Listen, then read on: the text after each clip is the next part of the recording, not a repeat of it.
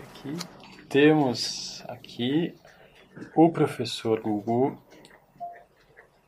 e, e que Vai, a gente ia dar uma palestra sobre uma coisa, mas mudou o Exatamente.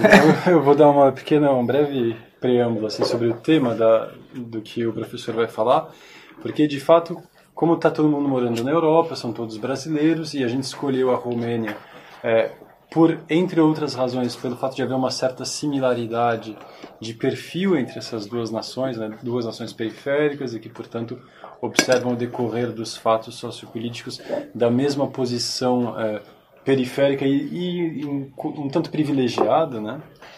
É, aí a gente pensou assim, ah, por que não falar sobre isso, né? E aí o Ulisses falou com o professor, aí eles encerraram a conversa falaram, ah, tudo bem, pode ser esse tema. É, pode ser. Mas os dois ficaram com uma sensação de que, é, podia ter algo mais. Né? E aí conversando com o Felipe, que já é aluno do professor há, mais tempo, né, veio a, a coisa de que o Felipe estava evocando o fato de que os conselhos que o professor dá sobre o matrimônio é, são têm sido preciosos para muitos alunos, né? E aí isso me deu um estalo porque de fato esse encontro europeu tem um caráter de certa forma pela perenidade que ele que ele pretende ter é, um caráter de biográfico mesmo, né? Nossas vidas mudaram desde quatro anos atrás. Eu, por exemplo, virei marido e pai. É, então, isso foi um, um ponto de, de, apelo muito forte. Quando a gente propôs isso para o professor, pareceu mais coerente, né?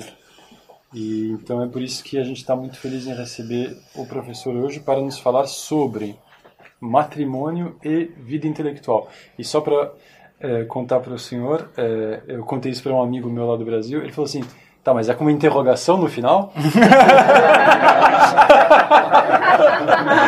então, professor, para começar assim, matrimônio e vida intelectual? É, é possível? Existe? Existe esse negócio?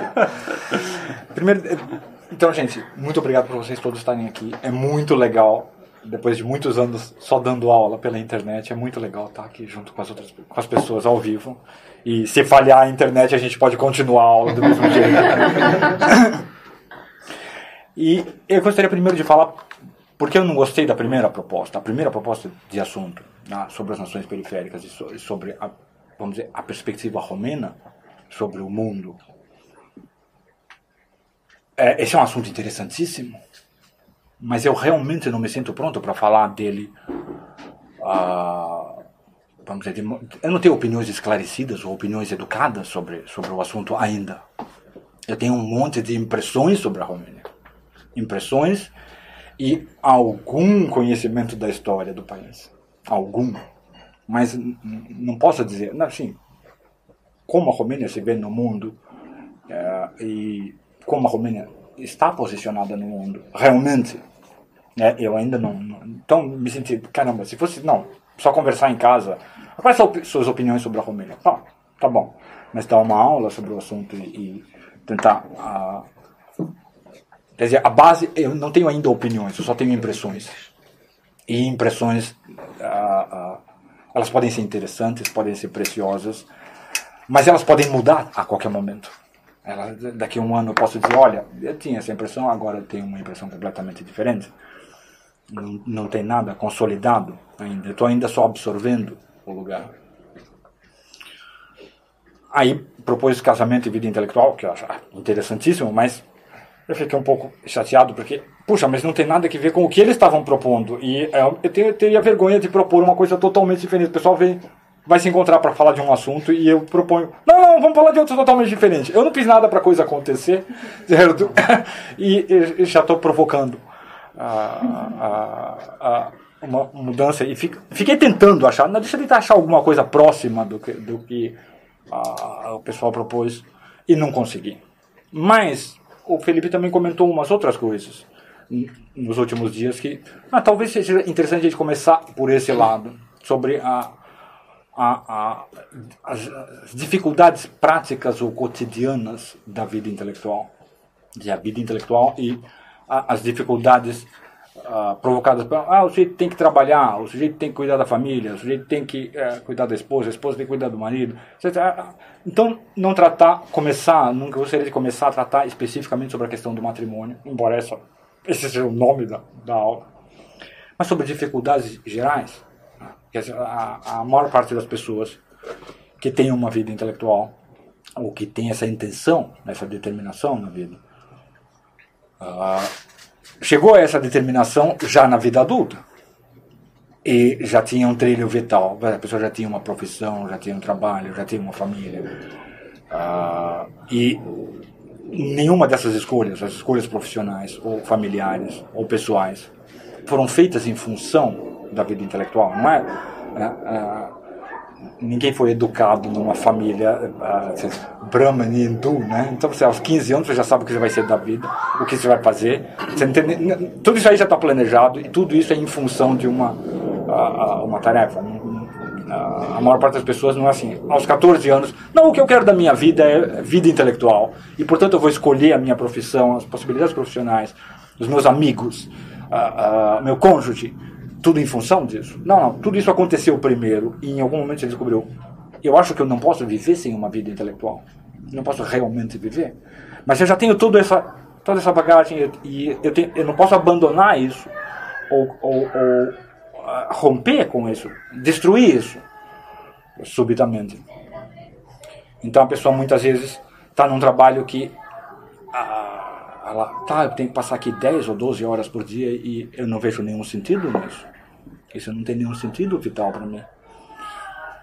E aí eu volto para casa e, e se você passou 10, 12 horas se dedicando a uma atividade que não tem nenhum sentido para você, você está exausto. Não tem vida intelectual para você depois de 12 horas de atividade não significativa. Ah. Então, essa é uma grande dificuldade. E a outra também, claro, a, a vida conjugal. Quer dizer, ah, se você, como diz São Paulo, São Paulo diz qual a grande desvantagem da vida conjugal? É simples. O marido tem que contentar a esposa, a esposa tem que contentar o marido, e isso é um saco. Os seres humanos são coisas muito difíceis de contentar, mas muito, incrivelmente difíceis de contentar. Os seres humanos são incalculavelmente críticos. Né? Nós somos. É, a, a coisa mais fácil do mundo é você chegar em casa e alguém limpou toda a casa, alguém preparou a comida e tem uma coisa que está fora do lugar e você a, a, coisa que você nota é, é por que, que isso está aqui e não está ali? É, você não todo o pano de fundo de é, serviço, ordem, limpeza, beleza que foi feito se apaga diante do único defeito. Né? Isso, é, isso é natural. Isso é natural nos, seres humanos. Isso é natural em todos os animais. Você tem que notar o que é problemático. Porque o que é problemático pode ser fatal. Mas se você pensa bem, durante toda a história da humanidade, praticamente toda a história da humanidade, nós vivemos em aldeias. E para você sobreviver numa aldeia, você tem que saber o significado de tudo. Se a areia está movida assim, significa que passou uma cobra assim. Se aquela folha está com essa cor, significa que a gente vai ter calor demais. Você tem que saber todos esses significados o tempo todo. Então o ser humano ele foi talhado, tá? ah, vamos dizer, biologicamente, para notar pequenos defeitos. Ah, então a gente pode se admirar da ordem da natureza, porque todos nós somos pessoas urbanas. Então a gente vai para o campo, a gente vai para a praia, a gente vai para a montanha e fala: olhe como a natureza é um, um, cenário maravilhoso, olha a ordem divina nas obras da criação, e etc, etc. Mas se você fosse um índio vivendo lá, você pode fazer isso um pouco, mas você, a maior parte do tempo, você está olhando um monte de pequenos detalhes para ver o que pode dar errado, porque o que pode dar errado pode ser fatal. Então, quando a gente, esse, esse, essa habilidade não desapareceu de nós. Ela continua em nós. Então a gente chega em casa e tem uma coisinha errada. E aquela coisinha errada é, pesa em mim.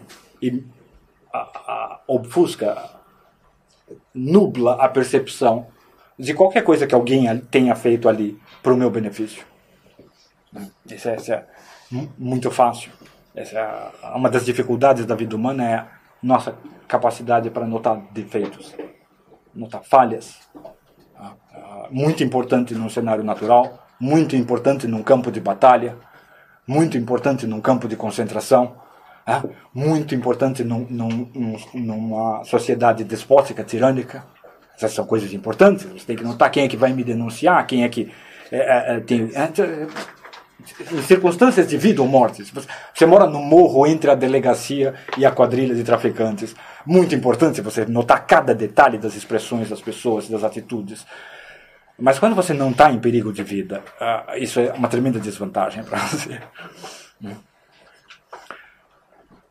Então vamos tentar entender como, como você pode otimizar essa situação. Como você pode. Uh, que partido você pode tirar da situação em, em, em que você se encontra, dado que, um, você é necessariamente excessivamente crítico acerca da vida. Tome isso como seu, como seu ponto de partida. Eu sei que, veja bem, cada um de nós só tem uma subjetividade, só tem uma alma que a gente experimenta diretamente. Ah, eu, eu só conheço a minha alma de dentro. As de todos os outros eu conheço de fora, por meio da linguagem e por meio da ação. É eu não, não sei aí dentro como as coisas entram. E por que eu só experimento uma alma diretamente? A minha alma é o padrão. Ela é o padrão humano. Para mim, esse desvio de perspectiva natural. E olho para mim e falo: eu não sou excessivamente crítico, eu só critico o que está errado. Então, entenda que, não, todos nós somos excessivamente críticos. E isso não é ah, porque nós somos maus. Isso é porque existem muitas situações em que não ser excessivamente crítico pode ser fatal. O pessoal pode perguntar e comentar quando quiser. Tá? Então, essa é a primeira dificuldade. Não importa qual seja o seu trabalho, ele será em algum inferno. Não importa qual é a sua família, qual, quem é o seu cônjuge, uh, qual é o país em que você vive. Existe algo de infernal na vida. Porque o diabo está nos detalhes. Então você pode olhar. Eu sou uma pessoa muito otimista. Eu sou uma pessoa muito, muito quase idealista. Eu olho o mundo e falo, sim, é, isso aqui é um lugar maravilhoso. É um lugar, primeiro, é imenso. O mundo é imenso e isso é muito bom. Você tem muito espaço. Mas tem uma coisa me incomodando aqui, vai para lá, eu vou para lá. Isso é como um cavalo. Tem uma coisa me incomodando aqui, o cavalo vai para lá. Ah. Uh, então isso me deixa otimista em relação à vida. Ah. Mas isso não me impede de ser, tá, quando eu estou sentado aqui, crítico. Ah, então, assim, ah, caiu uma xícara, quebrou. Todos ficaram incomodados com isso. Como assim? É, é, ninguém vai morrer. Ninguém vai ficar doente. Né? ninguém vai para o inferno. Ninguém vai ficar idiota. então, tem, a gente tem que. Tá bom, é um real que a gente tem que, que gastar para comprar outra xícara. Dois, cinco. Nada grave.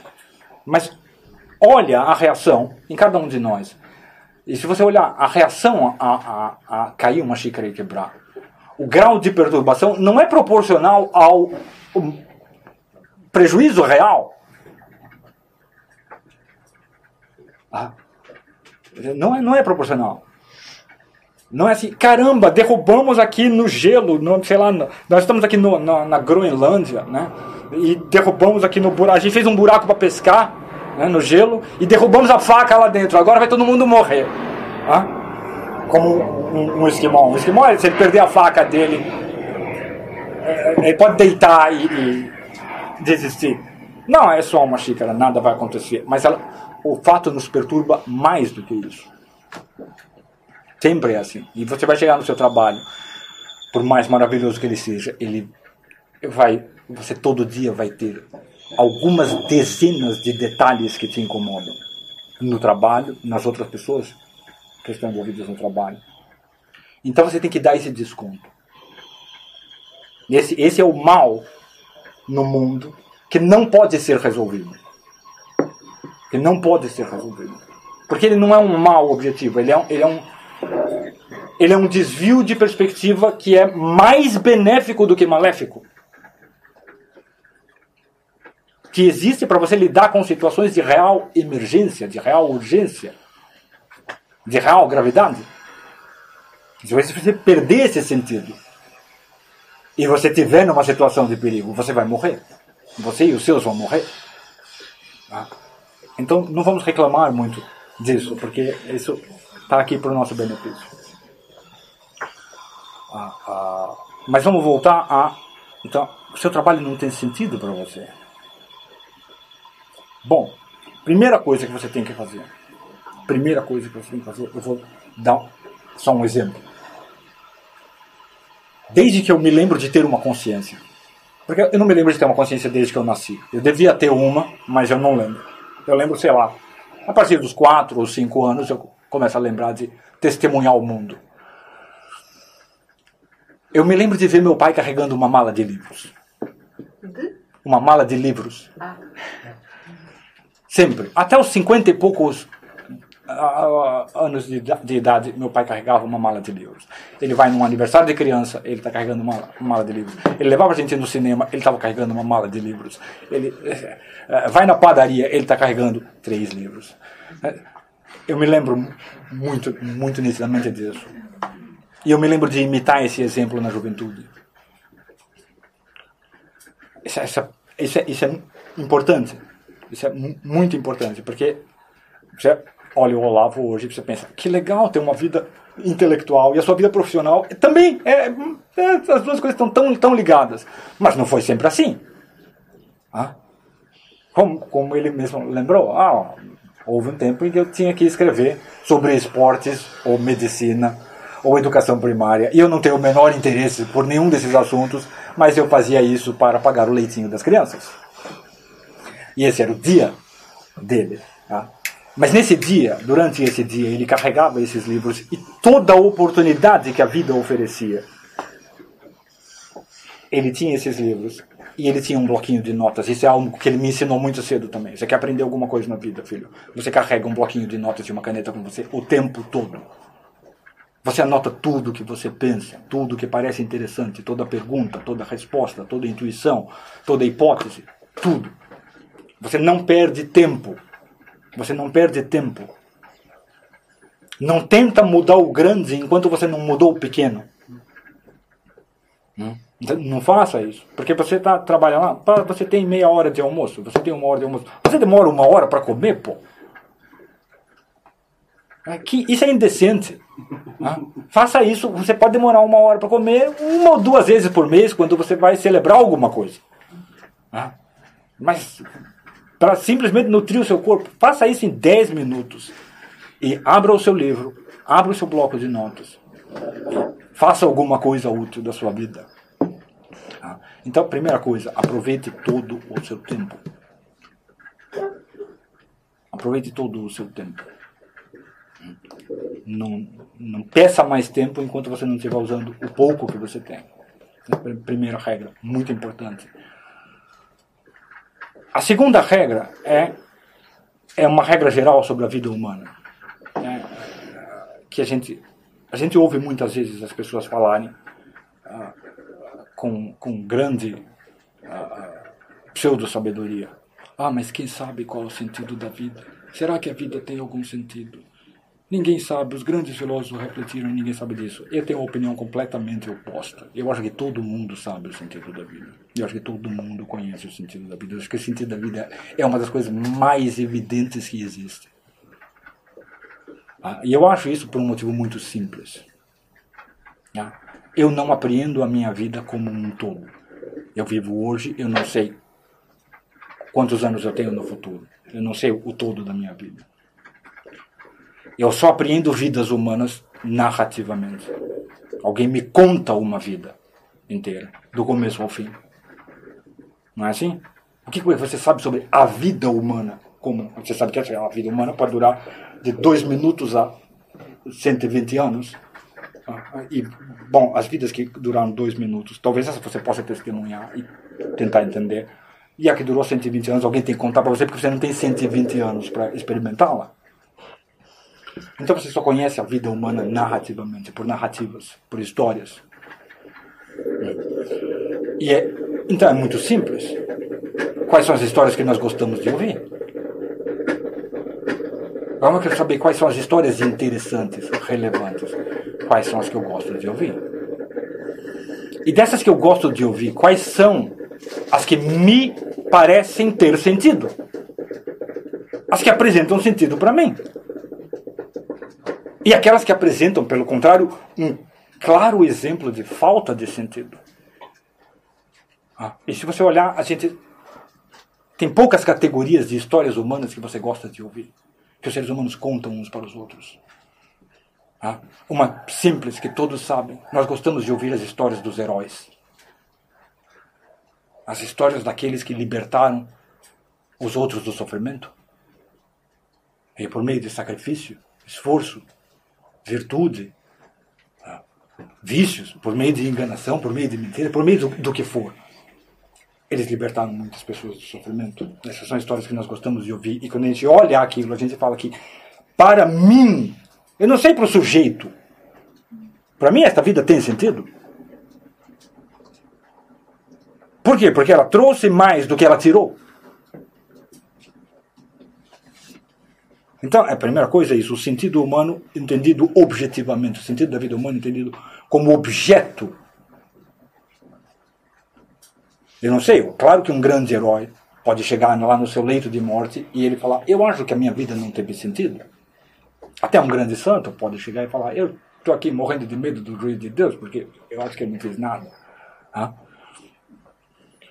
Uh, mas quando eu olho, eu olho a vida dele, eu digo: A sua vida foi cheia de sentido. Nossa vida foi plena de sentido. Tá? A vida dos, dos heróis. As vidas dos sábios. As vidas dos sábios são plenas de sentido, porque a gente, eu aprendi alguma coisa com ele. Isso é muito importante a gente perceber. Entenda a vida humana primeiro como objeto. Porque é só assim que você vai poder examinar a sua. Porque você não conhece a sua na sua integridade, na sua totalidade. Você não sabe como você vai encontrar sentido na sua vida. Se você não sabe encontrar sentido na vida humana como objeto. Porque você não tem a sua como objeto. A sua não pode ser examinada ainda, completamente examinada. É isso que os gregos queriam dizer, que só os mortos podem ser ah, ah, felizes ou bem-aventurados. Só você só pode julgar o homem morto. É, é, é, essa era uma, sensação, era a noção normal do grego. Como você sabe se uma pessoa é feliz? Ninguém é feliz se está vivo. Porque você não completou. A felicidade é, é, é, a completude. É o que você. O que resultou. É o, to, é o todo. Então, a primeira coisa, eu tenho que conhecer isso. Eu tenho que conhecer dessas vidas inteiras que me são contadas. Quais apresentam sentido.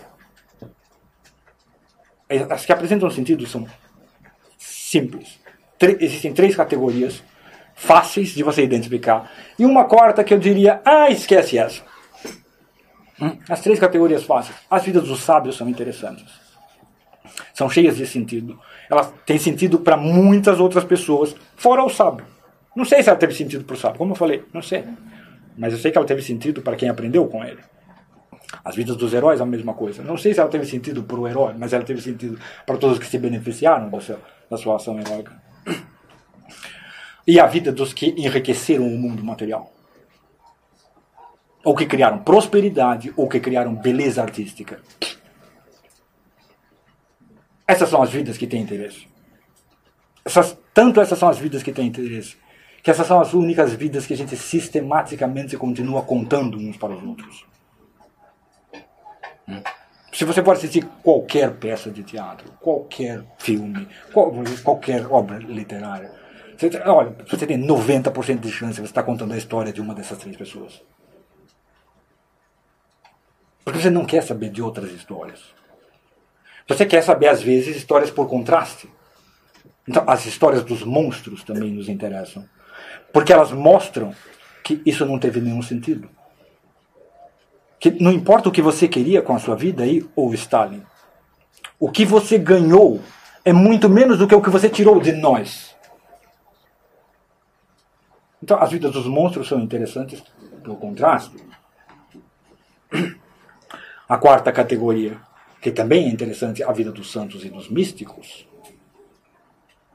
As vidas daquelas pessoas que dizem, pelo menos alegam, ah, ter alcançado um meta-sentido, um sentido supremo,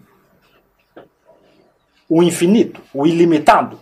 Essas vidas também são interessantes porque a ideia de alcançar o ilimitado e ser ilimitadamente feliz ou, ou ili, absolutamente livre de sofrimento. É uma promessa difícil de acreditar, mas é, é, se ela é possível, a gente tem um pouquinho de curiosidade. Então, essas vidas também são um pouco interessantes. Mas elas são menos interessantes. Eu diria que elas são menos interessantes. Elas são menos interessantes porque se você observa esses santos, ou esses místicos, antes de ser santo ou místico, eles, estavam perseguindo uma das outras três vidas. Eles estavam tentando ou ser um sábio, uh, ou criar riqueza, ou criar beleza, ou ser um herói. Não, não foi do, do vácuo, do nada. O sujeito decidiu uh, procurar o absoluto, o infinito. Ele primeiro decidiu ser um herói, ou ser um sábio, ser rico, ou ser um grande artista. E aí, uma hora, em algum momento, ele, não, parece que tem uma coisa melhor, ou isso aqui não me basta. Tá? E transpôs para um outro plano, para um plano quase sobre-humano. Essa é a primeira coisa. Você quer entender quais são as vidas que têm sentido, qual o sentido da vida? O sentido da vida é ser sábio ou ser um herói ou enriquecer o mundo, seja a, a, na, na, na, forma mais elementar, quer dizer, você enriquecer o acesso a bens simples ou múltiplos, com os tipos de bens. Se você é, é, é, é, é um, um, grande empreendedor, você, você cria, você uh, melhora, cria um mundo econômico, você cria bens que não existiam, você enriquece o mundo ou você enriquece ele esteticamente. Você cria beleza.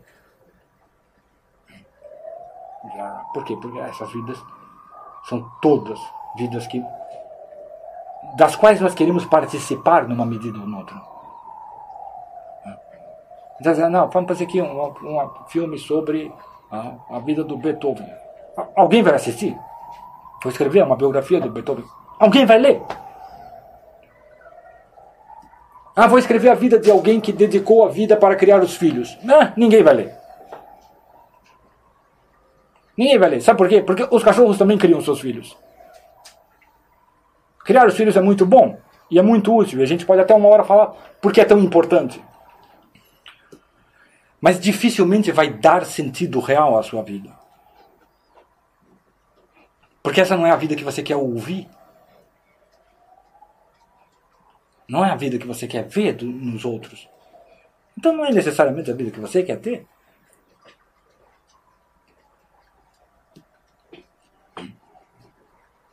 Então, uma dessas três. Se todo mundo aqui está falando, ah, não, é questões, meus problemas com a vida intelectual. Bom, então, você, num certo sentido, você já decidiu uma dessas três vidas para você. Se ter uma vida intelectual é algo muito importante para você, num grau ou no outro, com maior, mais ou menos consciência, você decidiu que você quer ter a vida de um sábio. E você quer ser um sábio. É simples. Hum. Entendeu? Olha, eu sei que ninguém gosta de ser pretensioso. Ninguém quer ser pretensioso. Não, eu quero ser um sábio. Mas não seja pretensioso, mas seja ambicioso.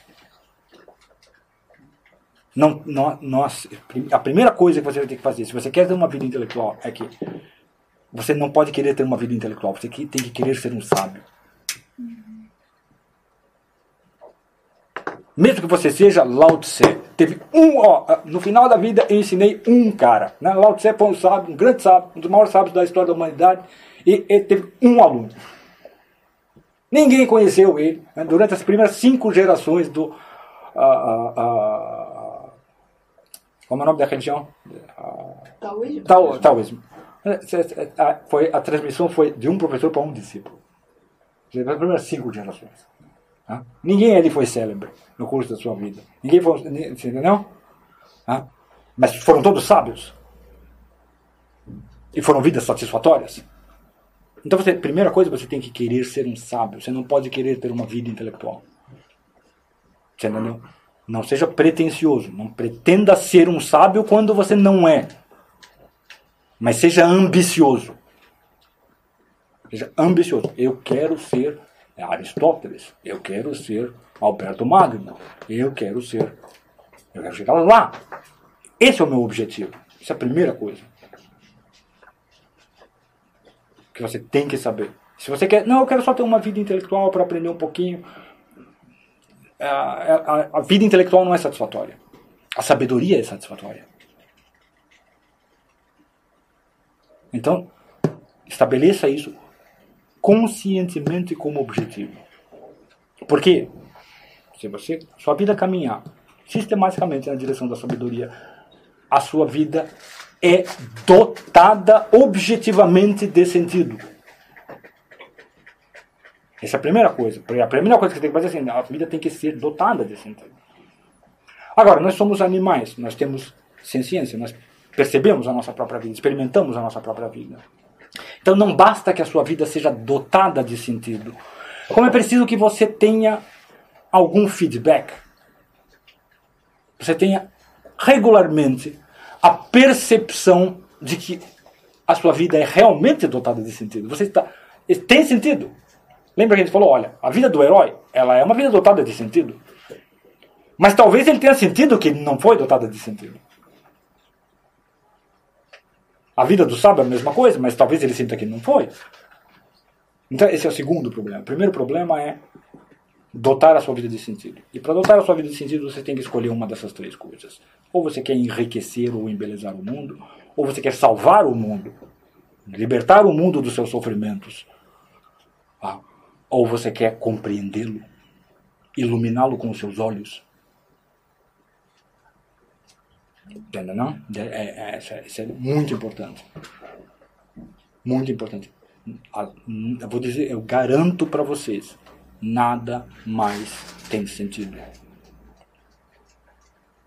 Eu garanto para vocês. Entende, não? E eu, eu sei porque uh, muitas vezes uh, uh, eu ouvi de amigos meus durante toda a juventude. Não, não, não. O objetivo da vida. A maior parte dos meus amigos são cristãos. A minha ambiência, em geral, é o pessoal que visitava mosteiro. É, conhecia as, a maior parte das pessoas que eu conheço, eu conheci em igreja ou em mosteiro. Ah. Não, não. O, o, sentido da vida é servir a Deus ou servir a igreja. E todas as pessoas esquecem que servir é um verbo bitransitivo. Você não serve a alguém, você serve algo a alguém. Você, ah, você quer servir a igreja? O que, que você vai servir para a igreja? Vai servir café para a igreja? O que, que é servir a igreja? Servir a igreja é oferecer alguma coisa para ela. E assim, olha, se você é um incompetente completo em vida humana, você limpa a igreja. Então você ofereceu o seu, a sua força física. Você limpa a igreja, você fecha a porta, tá? você lava os paramentos do padre, você. Esse é o menor grau de serviço. Agora só que a porta da igreja está velha. Alguém tem que comprar uma porta nova. Como você vai servir a igreja? Então você serve a igreja com. Você cria dinheiro e você serve a igreja. Você cria dinheiro e você constrói igrejas. Você funda mosteiros. Hã? Então, aqui na igreja, aqui, aqui na Romênia, se você anda pela Romênia, você tem esse mosteiro. Ah, esse mosteiro foi construído por quem? Ah, foi construído por Mihai Viteazzo. Cada, cada batalha, cada, cada vitória militar, ele construiu um mosteiro. Ah, então, isso é um serviço à igreja. O que, que você está servindo? Você está servindo dinheiro. Melhor servir dinheiro do que a sua força física, porque o seu dinheiro tem maior alcance. Se você luta para conquistar dinheiro, o seu dinheiro tem mais alcance do que a sua força física. Porque a sua força física é o seguinte: ela tem um prazo de validade que é mais curto do que o seu dinheiro. Não é isso? Entre os 50 e os 70, você pode prosperar muito, você pode gerar muita riqueza, mas você não pode aumentar em força física. Pode? Você só pode diminuir. Dos 50 e poucos para dentro, você só pode diminuir em força física. Mas você pode aumentar em prosperidade. Então você pode servir isso à igreja. E, olha, sim, você serviu, você fez, pôs uma porta bonita, comprou as cortinas, fez paramento novo, não sei o quê. Só que é o seguinte, a comunidade, o pessoal não pode celebrar a coisa porque inventaram uma lei agora que não pode ter crucifixo na rua e não sei o quê. Alguém tem que defender os direitos da igreja. Alguém tem que defender a igreja. Então você vai ter que usar o seu heroísmo para defender aquilo. Então você serviu o que, igreja? Você serviu o seu sangue, a sua virtude, a sua honra. Você entendeu? E, puxa vida, aqui tem os fiéis e tal, mas eles estão entendendo a religião tudo errado. Eles estão praticando tudo errado. Eles estão se desviando, se perdendo na heresia, na confusão. O que, que você vai servir a igreja? Bom, você adquiriu sabedoria, você estudou o negócio, agora você vai, olha, a religião é assim, assim, você explica, esclarece, ensina. Então você está oferecendo o que? A sua sabedoria? Você está servindo? Tudo isso é servir a igreja. Servir a igreja não existe sem um serviço. Então servir a igreja não é um, um sentido. É uma maneira de viver um desses três sentidos.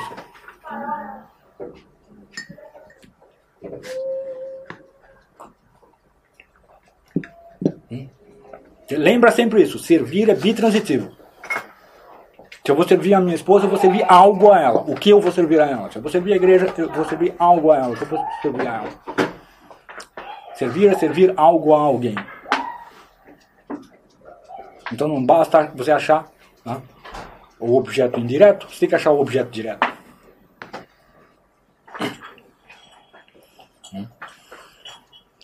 E você não vai achar sentido real. Você pode subjetivamente encontrar sentido em qualquer coisa. Eu acredito que os monstros achavam sentido no que eles estavam fazendo. Stalin achava sentido, sentia no que ele estava fazendo. Os grandes criminosos também, os psicopatas também. Então, sentir é uma coisa. A vida ter real sentido é outra. Para que a vida humana tenha real sentido, você tem que estar ambicionando uma dessas três coisas e avançando numa dessas três direções. Essa é a primeira coisa.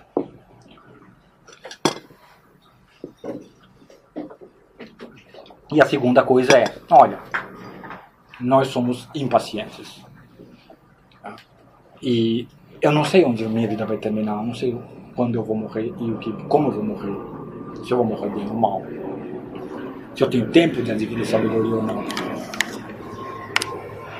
E isso é uma angústia acerca da vida, porque esse sentido, ser sábio, isso é um projeto de muito longo prazo. Ser sábio, ser um herói, ser um grande artista, ser rico, mesmo ser rico, isso são, são objetivos que demandam muito tempo.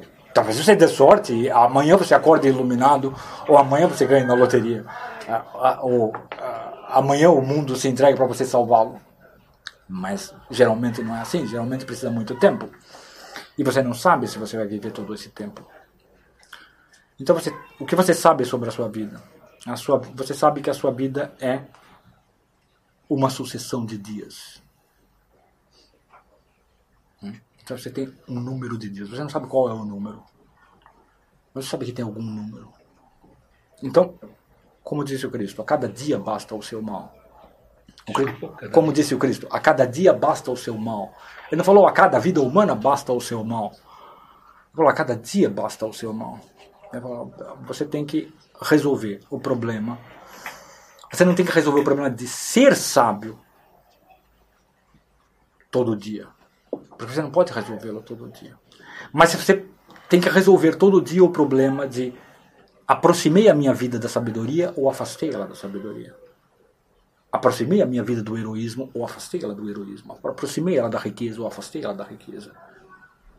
Você entendeu? Porque o dia é uma espécie de representante simbólico da vida. Porque quando chega o final do dia, você apaga, a sua consciência desaparece, a sua consciência vai embora. Um dia é um ciclo de consciência. E quando ela vai embora, eu sei que é uma coisa que as pessoas não pensam hoje. Você não tem nenhum meio de trazê-la de volta. Né? A gente sabe que geralmente, a maior parte dos dias, acontece no dia seguinte eu acordo. Mas algum dia ela não vai voltar. Então encare esse dia, esse dia como uma microvida. Ele é, ele é, ele é um, uma, uma vida de consciência, uma, a história de uma consciência que começa quando eu acordei e termina quando eu durmo. E você tem que tomar esse dia, se apossar dele e subjugá-lo, subordiná-lo ao seu objetivo. Ah, você quer ser um sábio, então você tem que ter o dia de um sábio. Nenhum sábio foi sábio todos os dias da sua vida. Mas ele, enquanto ele não era sábio, todos os dias ele fez algo para tornar-se sábio. Ele objetivamente aproximou-se do céu. Ah, então, se vocês são cristãos, e o que eu recomendo é sempre assim: acorda, vai lá, faz as suas necessidades, Aí lava o rosto, lava as mãos e vai fazer uma oração. E nessa oração, você faça essa oração e você faça uma promessa para Deus. Meu Deus, hoje eu vou fazer algo para obter sabedoria. E você tenta planejar. O que, que você vai estudar hoje? Que questões você vai atacar hoje? Você vai estudar um pouco de filosofia política, você vai estudar um pouco de história, você vai estudar um pouco de teologia. O que, você vai estudar hoje? Que você vai tentar atacar hoje.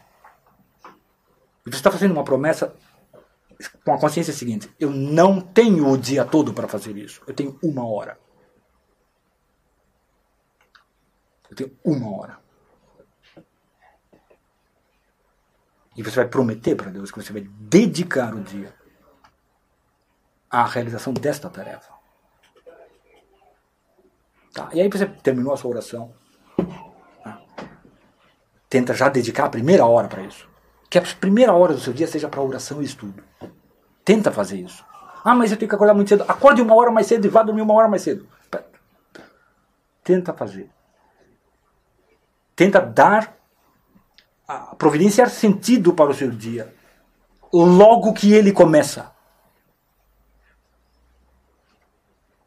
Porque isso vai dar o tom de todo esse ciclo de consciência que é o dia.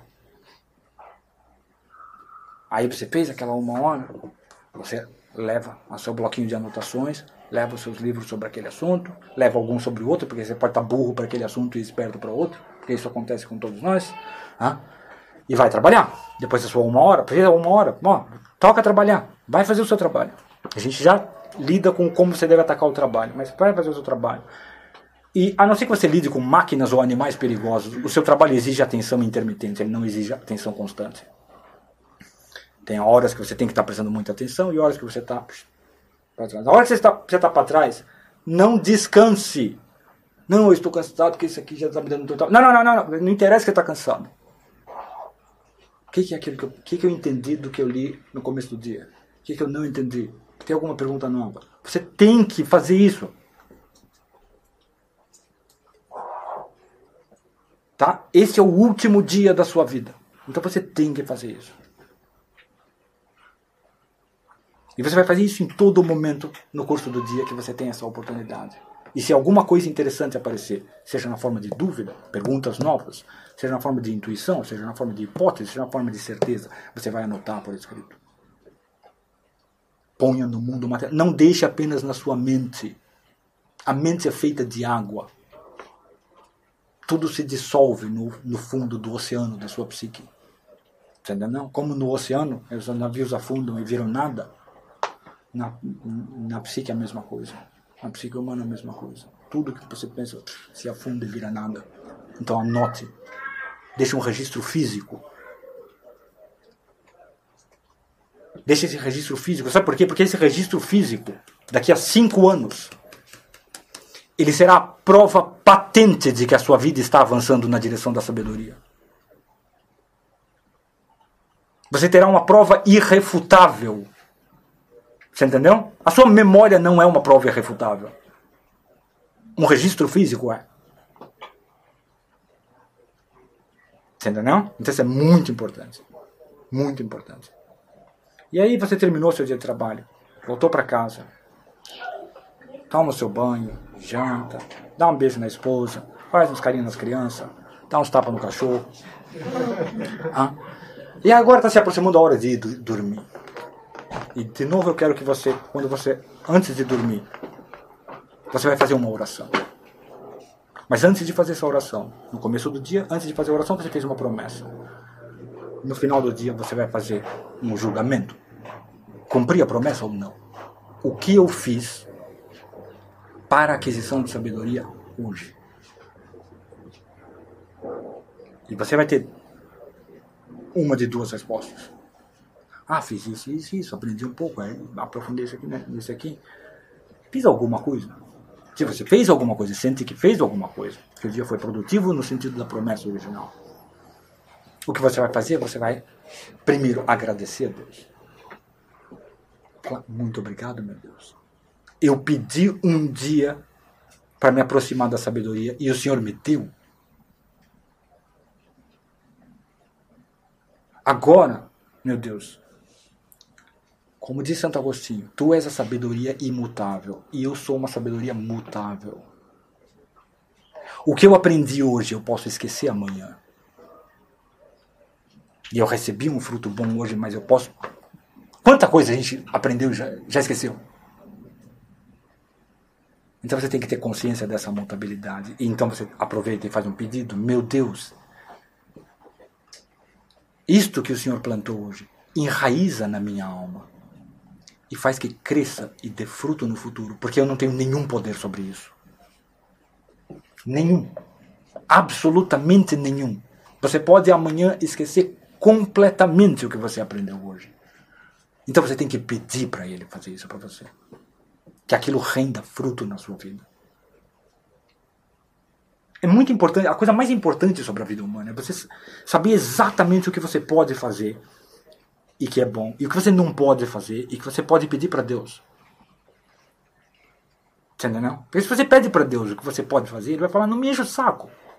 Deus é um juiz iníquo, ele não está interessado no que você pode fazer. Ele não está. Ah? Mas ele está muito interessado no que você não pode fazer e que é bom para você. Você entendeu? Muito interessado. Então você tem que fazer isso aqui. Opa, garantir os frutos. Eu não posso. Eu tenho certeza que eu não posso. Eu não vou ter a presunção de dizer, não, agora sim, avancei hoje 1% na direção da sabedoria, 0,1%, daqui 1.500 dias estarei lá em 75% sábio. Você não pode garantir isso. Assim como você não pode garantir isso com a sua prosperidade material. Se você avançou em riqueza hoje, você pode garantir que você agora, tá bom, nos próximos 20 anos vai ser a mesma coisa. Não, você pode perder tudo daqui a seis meses, filho. Ah, então você tem que falar para ele. E se, veja bem que isso vale para a sabedoria como vale para a riqueza. Vale para a riqueza a mesma coisa. Se o que você está procurando é, não, eu quero enriquecer a minha vida e o mundo. Você tem que fazer a mesma coisa com Deus todos os dias. Entendeu? A mesma coisa. A única diferença entre a sabedoria e a riqueza é que é o seguinte: se você não fizer nada com a sua sabedoria, ela já foi um bem. Sabedoria é um bem por si mesmo. E a sua riqueza não. Se você não fizer nada com ela, você só enterrar, Deus vai falar: pô, você enterrou o tesouro, estava todo mundo precisando de emprego, você não fez a minha empresa, pô? Então Deus vai te criticar. Deus não vai criticar o acúmulo das riquezas, mas o entesouramento delas, o enterrá-las. Ele critica, ele é muito crítico disso. Leia a Bíblia e você vai ver que ele é muito crítico disso. Mas do enriquecimento ele não é nada crítico. Então, quer dizer, a riqueza, assim como o poder, você pode fazer mau uso delas. E se você não fizer nenhum uso, também é um mal. É, é uma sabedoria, é, dificilmente. A simples posse dela é um bem.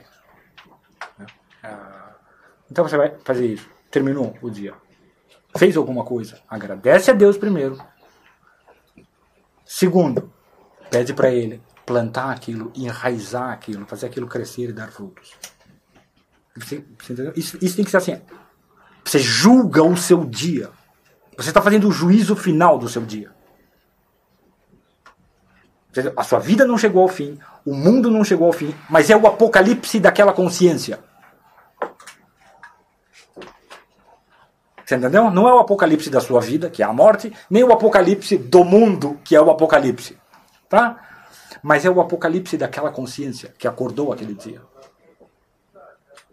Ela vai morrer e ela nunca mais vai voltar. Você não vai. Não é a Groundhog Day. Né? Você não vai acordar no dia seguinte no mesmo lugar, no mesmo dia aquela consciência daquele dia desaparecerá para sempre.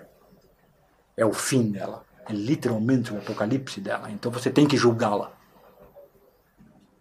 Entendeu? Não? E se você chegou à conclusão no final do dia? Caramba, não fiz nada, não aprendi nada, cara. Eu até fingi que estava lendo, mas eu não consegui prestar atenção. Daí minha mãe estava doente, eu fui cuidar da, da mamãe. Aí o trabalho, o chefe foi chato, me espizinhou. E, ou, ou saí com os amigos e daí a gente ficou bebendo e falando mal dos comunistas e não estudamos nada. Ah, então, olha só. Ou por culpa sua, ou por culpa do universo, você não fez nada. E eu vou dizer uma outra coisa para você. Deus não está interessado em culpa em quem é a culpa. Se Deus tivesse interessado em de quem é a culpa, ele não tinha inventado esse negócio de redenção. Entendeu, não? Qual a mensagem fundamental do cristianismo? Deus não está, interessado em de quem é a culpa. Ele está interessado em quem resolve. Entendeu? Então, ele não está interessado se você foi culpado, se você ah, ah, não adquiriu sabedoria hoje porque você foi um vagabundo. Ou porque você é burro. Ou se não, é justificável. o seu instinto, o instinto humano, é. Se eu vejo, chego no final do dia e vejo, puxa, não adquiri nenhuma sabedoria. Não, mas é, é, porque eu cuidei da família. É porque eu tive que trabalhar. É porque. É, é, a culpa não foi minha, senhor. E Deus, é, não me interessa se a culpa foi sua ou não. Ele não está interessado nesse negócio de culpa. Ele está interessado no seguinte: você virar para ele e falar: Meu Deus, joguei fora o meu dia. Perdi um dia. O Senhor me deu um dia que eu dediquei à aquisição de sabedoria e eu joguei ele fora. Como o filho pródigo. Você entendeu? Eu joguei fora. Meu Deus, se eu vier a morrer essa noite, e a minha consciência nunca mais voltar para esse mundo. Não me julgue pela minha promessa, mas me julgue como uma criança que foi irresponsável. Me perdoa. Perdoa eu ter jogado fora esse dia ou ter perdido esse dia. Perdoa. É simples. Não interessa se a culpa é sua ou não. Entendeu? Não? Mas fecha o dia. Entenda que ele foi um fracasso, ele foi uma perda. Quando você justifica o seu dia, né? não, eu cuidei da família, eu ah, ah, ah, trabalhei, eu tive muitos problemas, eu, eu fui para o hospital, eu tive um ataque cardíaco e fui para o hospital. Então, quando você justifica ele, você dá uma impressão de sentido para o dia. Você dá uma impressão de sentido. E com isso você mina o seu desejo de obter sabedoria. Porque não, não precisa de sabedoria. Se você cuidou da mamãe, já justificou a sua vida. Se você ficou doente, justificou a sua vida. Se você tem que trabalhar muito porque você é pobre, justificou a sua vida. Tudo justifica a sua vida. Tudo justifica o seu dia. Não se engane. Não justifica. Um dia, olha só, não se justifica porque é o seguinte, porque você não nasceu e parou um dia e pensou: a melhor coisa para a vida humana e a coisa que eu vou fazer é cuidar da mamãe. Isso nunca aconteceu com você. Ou trabalhar para se sustentar, para não morrer de fome. Não morrer de fome é o grande negócio, é a chave da existência. Não. Tudo isso foi ditado pelas circunstâncias. Se Deus quisesse, ele tinha feito a sua mãe morrer nova, deve ser que você não precisava cuidar dela. Ou ela era saudável e ela tinha mais dinheiro que você e você também não precisa cuidar dela. Então, essas são as circunstâncias. Não estou falando que você não deve cuidar da sua mãe se, é, se ela precisa do seu cuidado. Você evidentemente deve cuidar dos seus familiares, se eles precisam de cuidado, mas não se engane.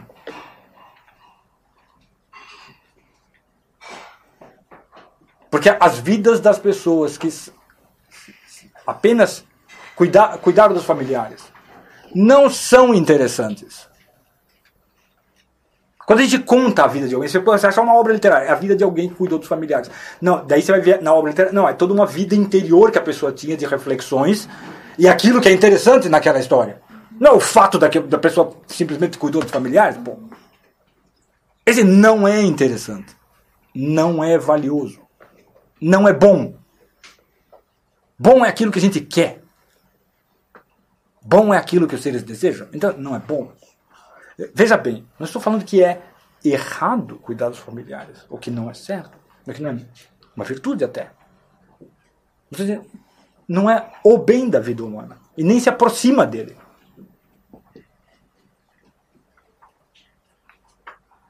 Hum? É algo que nós temos em comum com os lobos. Os lobos também o fazem. Eles cuidam uns dos outros. Você entendeu? Não precisa de inteligência, não precisa alma imortal, não precisa sabedoria, não precisa virtude. Entendeu? Basta ser um bom bichinho. Se você é um bom bichinho, você cuida dos seus familiares. Então, cuidar dos familiares, cuidar das famílias e se sustentar justifica a sua animalidade. Deus considera que se você fizer tudo isso, você põe um bom cachorrinho. Aquele lá que ganha, talvez ganhe migalhas que caem da mesa. Então você tem que fazer algo mais do que isso. Tem que fazer isso e mais alguma coisa. Então não dê uma falsa justificativa quando você não conscientemente adotou uma justificativa para a sua vida. A sabedoria, ou a riqueza, tá?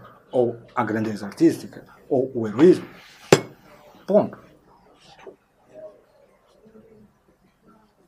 Essa é a justificativa. Se você chegar no final do dia e hoje você falhou, confesse claramente para Deus que você falhou e peça para Ele te perdoar, para Ele não te julgar amanhã, no futuro, de acordo com isso. Para Ele esquecer esse dia e considerar, computar esse dia como dias da minha infância.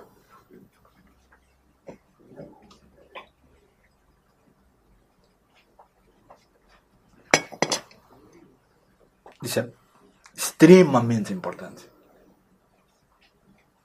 Não substitua o sentido da sua vida por um paliativo. Tá entendendo? Não substitua. Você está substituindo assim, olha, isso aqui é o antídoto do veneno, isso aqui é a aspirina. Você vai morrer com a aspirina, pô.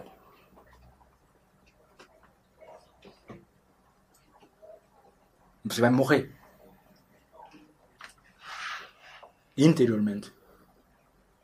Olhem em torno de vocês e vejam as pessoas tem inúmeras pessoas que fizeram isso.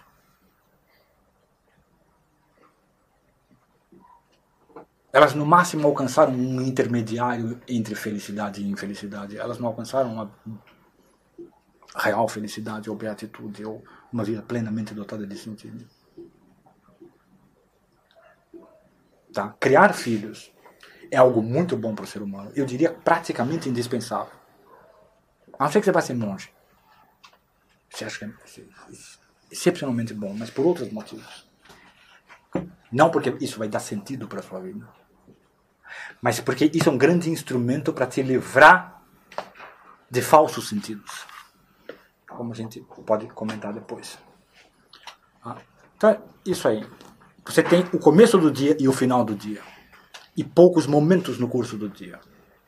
E o que eu faço com os outros momentos? Quer dizer, as horas que eu tenho que trabalhar ou que eu tenho que cuidar da família. Porque eu não posso estar lá no trabalho e passar 10 horas enrolando todo mundo e só estudando filosofia.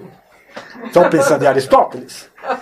E, e, vou, eu posso enganar o chefe um ou dois dias, mas eu não posso enganá-lo 20 anos. Eu tenho que fazer alguma coisa, tenho que render alguma coisa. E, de novo, a mesma coisa. Você tem que fazer com o trabalho a mesma coisa que você tem que fazer com a vida. Que é um, você precisa dar resposta para duas perguntas. Primeira pergunta: por que eu estou fazendo isso? Dois, por que isto é feito? Essas são as duas perguntas cruciais. E, um, por que eu estou fazendo isso? A resposta, 99%. Se você está insatisfeito com o seu trabalho, a resposta é porque eu preciso sobreviver. Porque eu quero continuar vivo. Porque eu não quero morrer, eu não quero morar na rua, eu não quero passar fome, eu não quero que todo mundo me odeie, porque ninguém gosta de mendigo. Ninguém vai conviver com mendigo. Todo mundo vai. O mendigo fala, fica na rua. E eu não quero virar um deles, eu não quero que isso aconteça comigo. Eu preciso sobreviver. Muito boa a resposta. Ah, perfeitamente razoável. Perfeitamente razoável. Ah, ou você pode ser uma pessoa boazinha. E não, não, eu, eu trabalho, porque eu comecei a trabalhar lá com 15 anos, porque eu queria aliviar o fardo dos meus pais. Os ombros deles já estavam envelhecendo e os meus estavam fortalecidos o bastante para não, olha, não vou deixar eles ficarem cuidando de mim o resto da vida, vou cuidar, vou dar um pouco de volta, vou aliviar para eles. Ótimo, muito nobre, muito bom, mas é mais ou menos a mesma coisa. É um pouquinho melhor. Mas nenhum dos dois é suficiente. Você tem uma prova evidente de que nenhum dos dois é suficiente, é que você faz isso todo dia e quando você chega no final do dia, você não está contente de ter feito isso. Não é, não é assim, não. Ah, você fez, sobreviveu, daí você chega em casa, que maravilha, coisa mais deliciosa, sobrevivi, hoje não paguei as contas. Nossa, que droga. Então, isso não é o bastante. Se isso não é o bastante, então você tem que responder a segunda pergunta. Assim. Que é, por que esse trabalho é feito? E é simples. Ah, eu trabalho na fábrica de automóveis. Porque automóveis são feitos. Você não sabe? Você vai fazer agora o seguinte: você vai passar três dias só andando a pé. Você vai para o trabalho a pé, você vai estudar a pé, você vai fazer suas compras a pé. Você não vai usar nenhum ônibus, você não vai usar nenhum carro. Prive-se daquilo que é criado pelo seu trabalho. E você vai falar: caramba, eu estou, eu estou pessoalmente contribuindo para que as pessoas não tenham esse sofrimento. Essa tem que ser a sua motivação cotidiana no trabalho.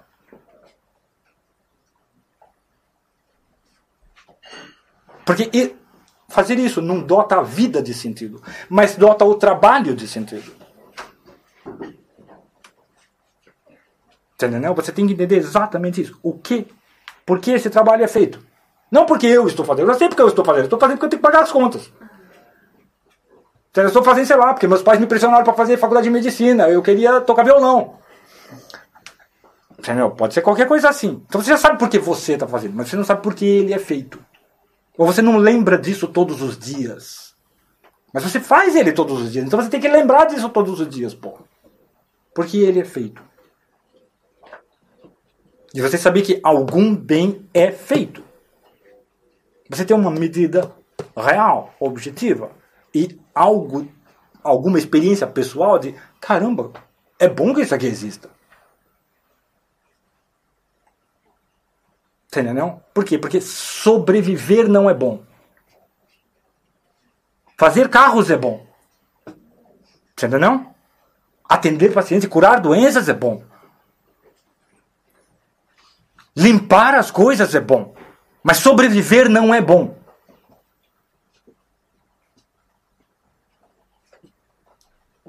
Deu para entender? Você saber então por que o trabalho é feito. E você saber, tá, agora eu vou fazer por causa disso.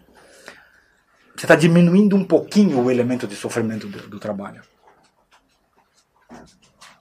Realmente, porque você uh, sabe o que você está fazendo. O tempo todo você tem que saber o que você está fazendo. Caramba, nós Saber é a nossa função, é o nosso papel na existência. O bicho humano, a gente serve para quê? Para saber o que a gente está fazendo. Só para isso. Pessoal, Opa. uma pergunta. Antigamente as profissões você tinha muito mais contato direto com o produto final. Por exemplo, você era padeiro, você vendia o pão, você via Você via. a pessoa que você estava alimentando. Você era. Sim, esse trabalho era fácil. Era fácil. Como isso se dá hoje numa economia tão diversificada, onde, por exemplo, eu trabalho com tecnologia, então não vejo ninguém do meu produto final. Como é que a gente descobre esse bem? Você vai ter que fazer esforço para fazer, fazer a cadeia de raciocínio até o benefício, alguém que é beneficiado. E você vai ter que, ah, puxa, o trabalho mesmo não me oferece essa oportunidade. Bom, então você vai ter que ir no seu dia de folga e procurar quem se beneficia. E como é a vida para aquela pessoa sem isso. Você está fazendo isso o seu benefício, entendeu? Isso é muito importante. Então, eu sei que, sim, numa, numa, numa sociedade pré-industrial, isso é, isso é praticamente auto-evidente. Por que você faz pão? Por que você faz sapato? É- Ora, é óbvio. Hã?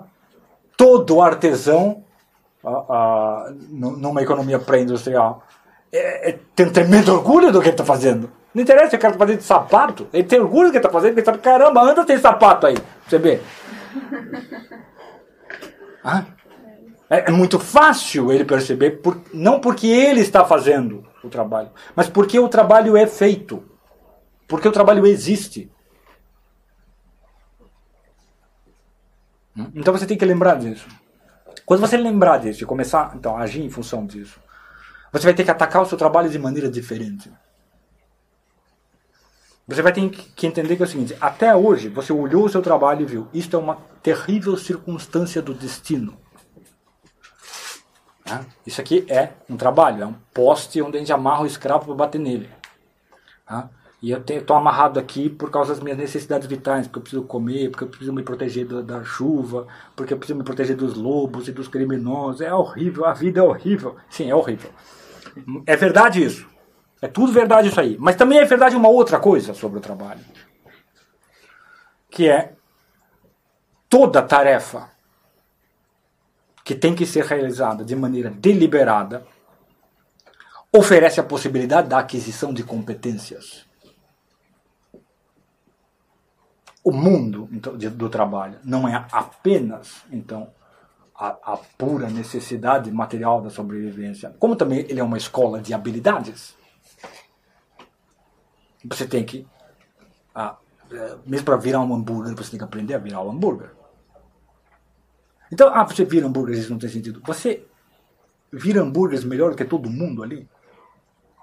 Você tentou aprender, tirar o máximo da competência. Isso é muito importante por quê? Porque os seres humanos encontram satisfação em ser bons em algo. E a maior parte das competências humanas, a- a- as competências humanas não são ilhas ou universos isolados, estanques. Existe a interpenetração entre as diversas habilidades humanas. E uma habilidade adquirida aqui te ajuda ali. Então você saber virar um hambúrguer, cozinhar e fazer um negócio que ah, eu gosto de comer. Bom, isso pode refinar a sua percepção sensorial, você refinou seu senso estético. Ah, você aprendeu a limpar, você aprendeu a limpar, você também isso ah, ah, melhora o seu senso estético. Cada coisa que você faz no seu trabalho tem um potencial, tem uma fertilidade de habilidade humana que você desconhece. Então você tem. Agora é o seguinte: eu sei que a criança, quando ia para a escola, a escola era o ambiente de fatalidade. Né? A escola é, é- é- é o prenúncio do trabalho. Você tem, por que você vai para a escola? Porque meus pais mandaram. Porque o universo mandou. Por razões cósmicas, não para minha escolha. Ah? E agora você vai para o trabalho a mesma coisa. Sim, mas a escola oferecia outras possibilidades também, né? Então você podia aprender coisas lá que depois vão ser úteis na sua vida. O seu trabalho é a mesma coisa. Então ele oferece oportunidades, habilidades técnicas, habilidades ah, cognitivas, habilidades interpessoais. Então, olha, no seu trabalho tem canalhas e tem pessoas interessantes que trabalham ali, você tem que interagir com elas. Como você aprende a interagir com pessoas boas e más, com pessoas confiáveis e pessoas eh, indignas de qualquer grau de confiança? encare isso como testes, como um, um, um, um, um jogo para adquirir habilidades. Exatamente como você, quando você vai jogar um jogo de cartas e você tem que aprender, você está aprendendo as regras do jogo, você tem que aprender todos os macetes, todos os truques, até que ah, agora você é um bom jogador. Então você vai fazer a mesma coisa com o seu trabalho. Não levando ele a sério. Não, isso aqui é coisa, é sentido. Não, não, mas é um jogo interessante. Transforme ele num jogo interessante. Opa. É, o senhor fala, em algumas publicações, o senhor fala sobre a importância do artesanato é, para uma vida intelectual. É, eu gostaria que o senhor falasse, se possível, dos benefícios do artesanato para essa tomada. Eu acho que o primeiro, primeiro benefício é justamente esse. Você faz um objeto cujo valor é auto-evidente, cuja função é auto-evidente. Você olha aquilo e, mais ainda, aquilo. Quando você estuda, a sua sabedoria está na sua mente, existe na sua mente. Então, é, precisa muitos anos de experiência para você ter uma ideia de se ela é sabedoria, uma ideia razoável de se ela é sabedoria, uma convicção real de se isso aqui é sabedoria mesmo, ou se é só um conjunto de pensamentos sobre o nada, se é só um jogo mental. Precisa muitos anos para você saber isso. Então você não sabe se você está produzindo algo de substancialmente bom. Algo, não, isso aqui é um fruto que é delicioso comer. Entendeu? Não? Então, os, seres humanos são julgados pelo quê? Pelos seus frutos. E você está olhando aquela. E você não sabe se aquilo é um fruto delicioso ainda. Então, quando você faz, faz uma mesa, você faz um sapato, você faz uma camisa, você cozinha uma, uma boa refeição, você sabe muito bem se aquilo é um bom fruto ou não. É muito fácil você medir e falar: caramba, cara, que legal. Que legal que isso foi feito. E, e mais ainda, o, o órgão que você está afinando, exercitando, para julgar a obra do seu artesanato, o produto, o resultado do seu artesanato, é o mesmo órgão que você precisa para avaliar a sua sabedoria. Você entendeu? É o mesmo órgão. Só o objeto é diferente. Então você está exercitando a mesma coisa com um objeto mais fácil de medir. Então, a, a, a comparação da, da, da, da, sabedoria com uma bela dama é algo muito, muito comum em todas as culturas. Por quê? Não, porque uma bela mulher todo mundo sabe o que é. Todo mundo sabe avaliar. É algo muito evidente. Entendeu? Não? Então, a, a, e um dia você vai ter que olhar e ver, não, peraí, isso aqui que eu acumulei aqui, que tomou uma forma de conhecimento, parece uma bela mulher? Parece uma bela mulher? Parece uma, uma boa refeição? Parece algo, algo que você quer pegar? Entendeu? Ah, parece. Ah, tá, tá, você deve estar indo mais ou menos nessa direção, mas isso demora para você aprender. Enquanto que quando você faz, não, olha, eu fiz, eu fiz aqui a, ao jantar e todo mundo. Ah! Bom, então tá bom, você falhou, você fracassou. Ou o pessoal. Hum, ah, o que, que, é isso que está presente nisso que todo mundo. Hum. Porque é isso que você vai ter que aprender a encontrar na sua sabedoria. Isso que você vai ter, vai ter que perseguir é a mesma coisa. Entendeu?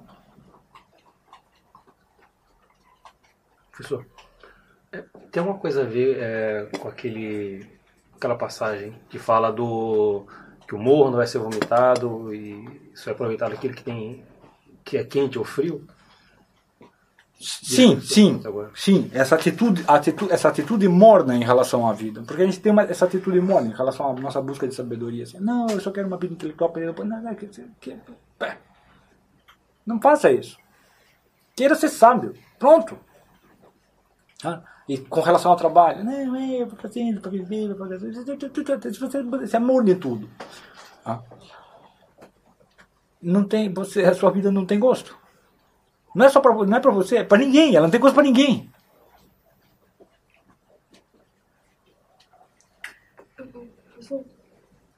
É muito interessante tudo que o professor explica e me deixa inquieta, porque boa parte do que agora esse último exemplo da obra do fazer e é fazer, não fazer, também ser o julgador. E o que eu percebo em tudo, de alguma maneira, essa busca aí que paralela à busca da sabedoria é também um certo exercício cotidiano de, do, do perfeccionismo, uma busca por perfeccionismo. Se, se eu quero a sabedoria, eu vou procurar fazer cada vez melhor. Sim. Agora, esse exemplo que o professor colocou também é talvez para a gente tentar aplicar nessa condição, vamos dizer assim, do, do trabalho coti- cotidiano, também buscar essa sabedoria no trabalho cotidiano. Ou. ou porque aí. eu não aí- digo buscar no trabalho cotidiano, mas eu digo fazer dele oportunidades que não são contrárias.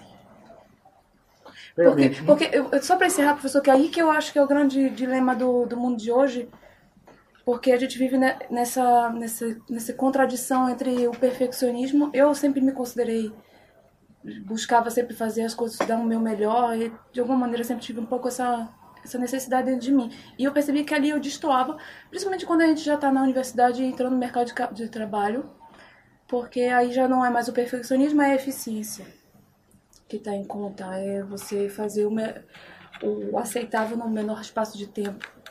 E aí, eu, eu, eu, particularmente na minha profissão como arquiteta, foi onde eu vivi os meus maiores conflitos, que é nessa busca como medir isso de forma, sabe, eu continuar talvez, né, talvez naquela minha profissão Olha do só, por cotidiano. isso, por isso a gente falou, você não deve perseguir excessivamente. Não, faça automóveis. Nós fazemos os melhores automóveis do mundo? Não. Nós fazemos automóveis razoáveis. Automóveis que as pessoas compram. Eles não custam tanto. E a gente faz meia boca. Ah, ah, não tem problema. Não tem problema, porque bom, alguns precisam de au- automóveis perfeitos, mas muitos precisam de automóveis imperfeitos. Então você não deve perseguir este ideal ali no seu trabalho. Não faça isso. Não faça isso porque. Não, não, não, não, não, não, não. Você só pode fazer isso se você é um artista, um artesão. Não é o, o sábio busca do, do sábio. Exatamente, você não vai obter. Uhum. Você. eh, Não. Por que, que estes automóveis meia boca são feitos?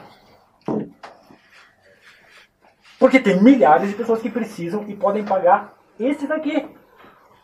Caramba! Por que, que não, né? não é toda fábrica que é, sei lá, Ferrari? Né? É simples, porque não dá para fazer para todo mundo isso aqui. E agora você tem as coisas, ou você vai andar a pé, ou você tem uma Ferrari. Essas são as duas únicas alternativas. Seriam terrível. Péssimo. Então é ótimo que exista. Não, até que tem as que faz Fusca também. Então você tem que entender isso. Se aquilo está beneficiando alguém, objetivamente, nessa forma, eu vou fazer isso e eu vou usar isso aqui como oportunidade para adquirir mais habilidades. O que, que eu ainda não sei sobre esse trabalho? Né? Eu vou usar isso aqui para melhorar esse processo. Não, você não vai usar, você não deve fazer para melhorar esse processo. Pera, atenção. O seu objetivo na vida é enriquecer. Então você não tem que melhorar nenhum processo material do mundo. Não é seu trabalho? Não é seu... Opa. Posso fazer uma pergunta? Eu, os últimos quatro anos, andei a estudar sobre liderança e, e negócios. Sempre vivi no mundo dos negócios, mas não tinha a parte teórica, digamos, não estava a perceber. E também as coisas mudaram muito nos últimos. Eu não era negociante, mas, eh, mas vivia naquele meio, por razões familiares. E, e então, estudei assim uma série de coisas normais, oficiais, e, e por portas e travessas encontrei lá uma, uma forma que não é explicitada, mas é, é, é usada. Então é assim. Ahm, as pessoas menos inteligentes, isto é, isto é admissão pessoal, recursos humanos. As pessoas menos inteligentes são usadas para trabalhos repetitivos. As pessoas medianamente inteligentes são usadas para trabalhos tipo chefe serviço. As pessoas muito inteligentes são usadas para uh, CEOs ou administração, porque já vem o- o- a imagem maior, e aquelas que são extraordinariamente inteligentes, não há lugar para elas no mercado de trabalho, têm que se desenrascar sozinhas. Agora, eu gostava que comentasse, porque eu estou a adorar a, a sua aula, e gostava que. onde é que aplicava isto? É, é verdade. As pessoas extra... não existe função tá? Ah, para as pessoas extraordinariamente é que, é que nós vivemos inteligentes. num, num período de igual, pseudo-igualdades que e depois vai-se ver na prática, olha o que eles fazem. E é assim, as pessoas, a pessoa não pode. eh, não, eu não aguento fazer trabalhos repetitivos, mas se os psiquiatras até aconselham aos CEOs e não sei o que aos administradores fazer uh, tapeçaria e vê-se nos aviões. Nunca vi, mas disseram que se vê nos aviões eles a fazer tapeçaria, porque senão a pessoa dispara para um mundo imaginário e deixa ter os pés na terra. Então tem que usar as mãos e os pés. Isto já é do meu lado naturopata que sei isso. E, e usar, portanto, andar ou, e fazer coisas com as mãos, senão a pessoa dispara para outros mundos. Mas depois, na prática, vai-se ver isto. Portanto, a pessoa eh, tem que incluir tudo, não tem que incluir tudo, tem que se especializar, uh, deve-se desenvolver só as nossas características muito boas. Ou, e depois há, há, outra coisa que eu aprendi que é o profissional de excelência. E, e, e realmente a pessoa se está numa atitude medíocre, a gente não sai não, nunca sai da cepa torta. Se quer fazer, seja o que for muito bem feito, a gente dispara por aí fora logo porque toda a gente nos reconhece. exatamente. E, e abre-nos portas, enquanto que aquela mentalidade, ah, os meus direitos eu, eu não vou fazer porque me pagam mal. Isso. Exatamente. Atacar o, trabalho, atacar o trabalho. Com gratidão como... e com prazer que a gente está a criar. Sim, atacar o trabalho como um campo de aprendizado, de a, a aquisição de competências ou habilidades tem uma vantagem de longo prazo, que é no curso dos anos, isso te permite deslocar de uma zona de trabalho para outra, para trabalhos mais satisfatórios, ou mais bem remunerados, ou mais interessantes mesmo. Né? Então, esse, esse, é, esse é uma, algo que é dado por acréscimo. Né? Já tem a vantagem de você estar tá, uh, sofrendo menos cotidianamente, porque essa atitude vai, vai fazer, te fazer sofrer menos. E, mas você tem uma vantagem profissional e financeira, que é no, no curso dos anos, você vai adquirir oportunidades, vão se abrir oportunidades profissionais porque você adquiriu máxima competência. Então você tem que fazer isso também para prosperar ou para aliviar sua carga de trabalho no futuro. A, a, a terceira vantagem é que é o seguinte: muitas pessoas pensam, eu não posso progredir em sabedoria porque eu tenho que trabalhar muito. E isso, 90% das vezes, não é verdade. Você só tem um jeito de saber isso. Você tem que fazer como a gente falou. Não, você tem que acordar, prometer sabedoria, terminar o dia. Você tem que fazer isso três anos. Você está fazendo, depois de três anos fazendo isso todos os dias, você pode parar e olhar, tá? Na somatória dos meus dias, quais estão sendo os obstáculos reais para que eu adquira sabedoria? É a minha família, são os meus amigos, é a minha religião, é o meu trabalho, é o chefe. Você entendeu? Porque é o seguinte, todos os dias existem inúmeros incômodos. Coisas que incomodam ou te perturbam em relação a esse objetivo, mas pode ser que essas coisas não sejam obstáculos reais. Opa. Desculpa, posso perguntar outra coisa que, que sempre me interessou muito? É, é, os obstáculos reais é uma coisa, outra é o obstáculo que nós nos pomos a nós mesmos, porque eu acho que tem muita gente aqui que também, é, vamos dizer assim, se sentiu já, já interessado ou já predisposto a, a, desenvolver o seu intelecto, a querer alcançar uma certa sabedoria, mas talvez chegou, no entender geral, pra, mesmo para a pessoa própria, tarde a isso. Como lidar com esse, esse fator que eu olho para trás, por exemplo, eu, tenho, eu vou chegar aos 60 em breve, e olho para trás e penso, puxa, o tempo que eu talvez tenha perdido, adquirir outras coisas que com certeza também me serviram, ou me servem, ou me, me, me guiaram, ou sei lá, me levaram até esse ponto, mas se eu olho para trás e penso, uh, o que, no fundo, se eu tenho esse objetivo claro agora, é, o que eu poderia ter adquirido já há 30 anos atrás, 40 anos atrás, que é um tempo, como já sabemos, como já falou, que é limitado, que eu não vou ter facilmente disponível para recuperar. Por exemplo, psicanálise é difícil para pessoas olharem para si e com 50 ou 60 fazerem psicanálise e verem, olha, vamos dizer entre aspas, eu vi errado 50 anos, como aguentar essa dor, olhar para trás e admitir que eu não vivi conforme eu devia ter vivido, não é tão fácil quando uma pessoa jovem que ainda tem a vida diferente. Então esse esse bloqueio interno, pensar já passou tanto tempo, é, é, é, é um tremendo fardo. Primeira coisa, primeiro é, conforto que eu posso te dar é Ainda bem que você escolheu, quando chegou aos 50, a sabedoria. Porque se você tivesse escolhido. Não, agora eu cheguei aos 50 eu, eu descobri que eu queria ser jogador de futebol. Tá, agora você se. Você- Esse não vai acontecer. Então, essa é a primeira coisa. A sabedoria ainda é possível de ser adquirida.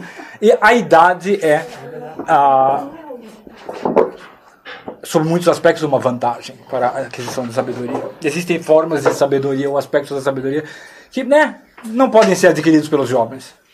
Ah, então, essa é a primeira coisa. Segunda é que você não pode, você não pode se responsabilizar pelos dias perdidos. Essa é a primeira coisa. O ser humano é, é, é, você tem que virar para Deus e falar: Meu Deus, que os mortos enterrem seus mortos. Esses dias já foram perdidos. Ah, eles têm justificativa? Não, eles não têm. Não, não tente criar uma para eles. Não tente criar. É, Não, não se preocupe com criar. Tá? Mas pense, eles são, mas faça deles dias mortos. Quer dizer, não deixe que eles voltem vivos. E para para que os dias passados não, não sejam. não reencarnem em você. Tá? Cada dia. Isso é uma coisa que sobre a vida humana é muito importante. Que a gente tem que entender. Os, os meus dias passados eles reencarnam em mim. Se eles não, for, se eles não foram vidas completas. Isso é- quando a gente fala sobre a vida e a narrativa, a gente tem que entender que é o seguinte: o ser humano é o único animal com um instinto narrativo. Não é isso? É o único que conta para si mesmo a sua história e conta as vidas de outros.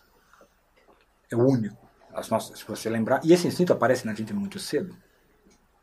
Logo pequeno, o que são as brincadeiras de crianças, se não narrativas fictícias? Agora nós somos jogadores de futebol, agora nós somos policiais, agora nós somos ladrões que vão se esconder. tá? Então você conta uma história, você cria uma história, conta ela, vive ela. E a única diferença entre a criança e nós, a criança e o ser humano depois da puberdade, é que a criança se contenta com uma narrativa fictícia, puramente fictícia. Ela não se incomoda, ela não se entristece. De, ter- terminou o jogo de futebol, ela jogou futebol né, no, no recreio na escola. Terminou, ela não se lamenta. Mas eu não estou na seleção. Eu não jogo, não sou um profissional, eu- eu não sou realmente. Ela não se incomoda nem um pouco com isso. E quando a gente chega lá, 15 anos, puberdade, a, a puberdade só muda uma coisa na gente. Que ela desperta forte, mas não de maneira consciente, não explicada, sem filosofia. A vida vem sem filosofia. Vida vem sem justificativa teorética. A necessidade de encontrar a narrativa real da sua vida, de dar uma à sua vida um sentido, uma, uma narrativa. Não, minha vida tem que ser uma história que eu contei, que é interessante, que é legal e que e, e tem que ser real. Eu tenho que realmente realizar alguma coisa. Não basta eu fingir que realizei ela hoje e amanhã a gente finge que realizou outra, como a criança. A criança aceita a narrativa fictícia. O adulto não. E o adulto eu digo, olha, se você está sexualmente maduro, chegou a 15 anos, isso começou a morder a sua alma. E é por isso que o adolescente quer saber qual é o lugar dele no mundo. Essa é uma das questões do adolescente, o que eu quero, onde eu vou me colocar. Ele quer saber qual é a história que ele vai contar. Ele não sabe a história que ele vai contar. Ah, ah, ah. E se esse é um instinto natural, nenhum instinto natural pode deixar de ser satisfeito sem preço. Uma fantasia da minha cabeça, se ela não for satisfeita, não tem preço nenhum para minha vida, não tem custo nenhum. É uma, veleidade, uma vaidade, mas não. Não, não aconteceu. Ah, não aconteceu, também não perdi nada. Mas um- uma necessidade natural. Você falar, não, olha, agora eu vou parar de comer porque isso é só uma fantasia da minha cabeça. É só uma inflação mental, nós não precisamos comer. Nós não precisamos dormir. Ah, Alguma coisa muito grave vai acontecer, vai ter um preço alto. E a capacidade de contar a sua história, a sua história ser dota- dotada de sentido e ela ser real, é uma necessidade natural do ser humano. Não é uma necessidade artificial. Isso quer dizer que cada dia da minha vida adulta, entre a puberdade e hoje, que não foi uma narrativa consciente numa direção dotada de sentido, é uma vida incompleta que vai reencarnar na minha mente. Como culpa, como uh, sofrimento, como incerteza acerca da vida. Não sei se vocês já repararam sobre as pessoas. É, uh, eu acho que a lição mais preciosa que tanto meu pai quanto minha mãe incutiram na gente desde pequeno é o seguinte: acredite nos seus olhos. Acredite nos seus olhos. Sempre acredite nos seus olhos. E meus olhos me diziam o seguinte sobre a vida, desde jovem. A maior parte das pessoas que eu olho é assim. Entre os 0 e os 10 anos, elas são bastante felizes. Entre os 10 e os 20, um pouco menos. Entre os 20 e os 30, um, pouco menos. Entre os 30 e 40, é, começou a diminuir. A cada década de vida, elas são menos felizes. Esse é um testemunho que meus olhos davam sobre a vida para mim. E meus pais eram notáveis exceções. Meus pais eram notáveis exceções. Notáveis exceções. É, a, a, é, isso era, é, eu tenho um senso estético muito forte, eu sou muito impressionável em termos estéticos. A impressão que eu tinha é que o mundo era feito de cimento, as pessoas eram feitas de cimento. E elas eram diferentes tons de cinza. E meus pais eram feitos de carne e osso e eles eram coloridos. Essa é a impressão que eu tinha das pessoas, em geral. E é por quê? Porque eles tinham uma narrativa consciente para a vida deles. A vida deles era uma narrativa consciente desde há muito tempo, desde antes de eu nascer. Eles estavam contando uma história para eles, e aquela história era real, e era interessante, e era dotada de sentido. Então eles estavam vivos. Vida. Vida é uma série de mudanças com um único fim principal. O casamento?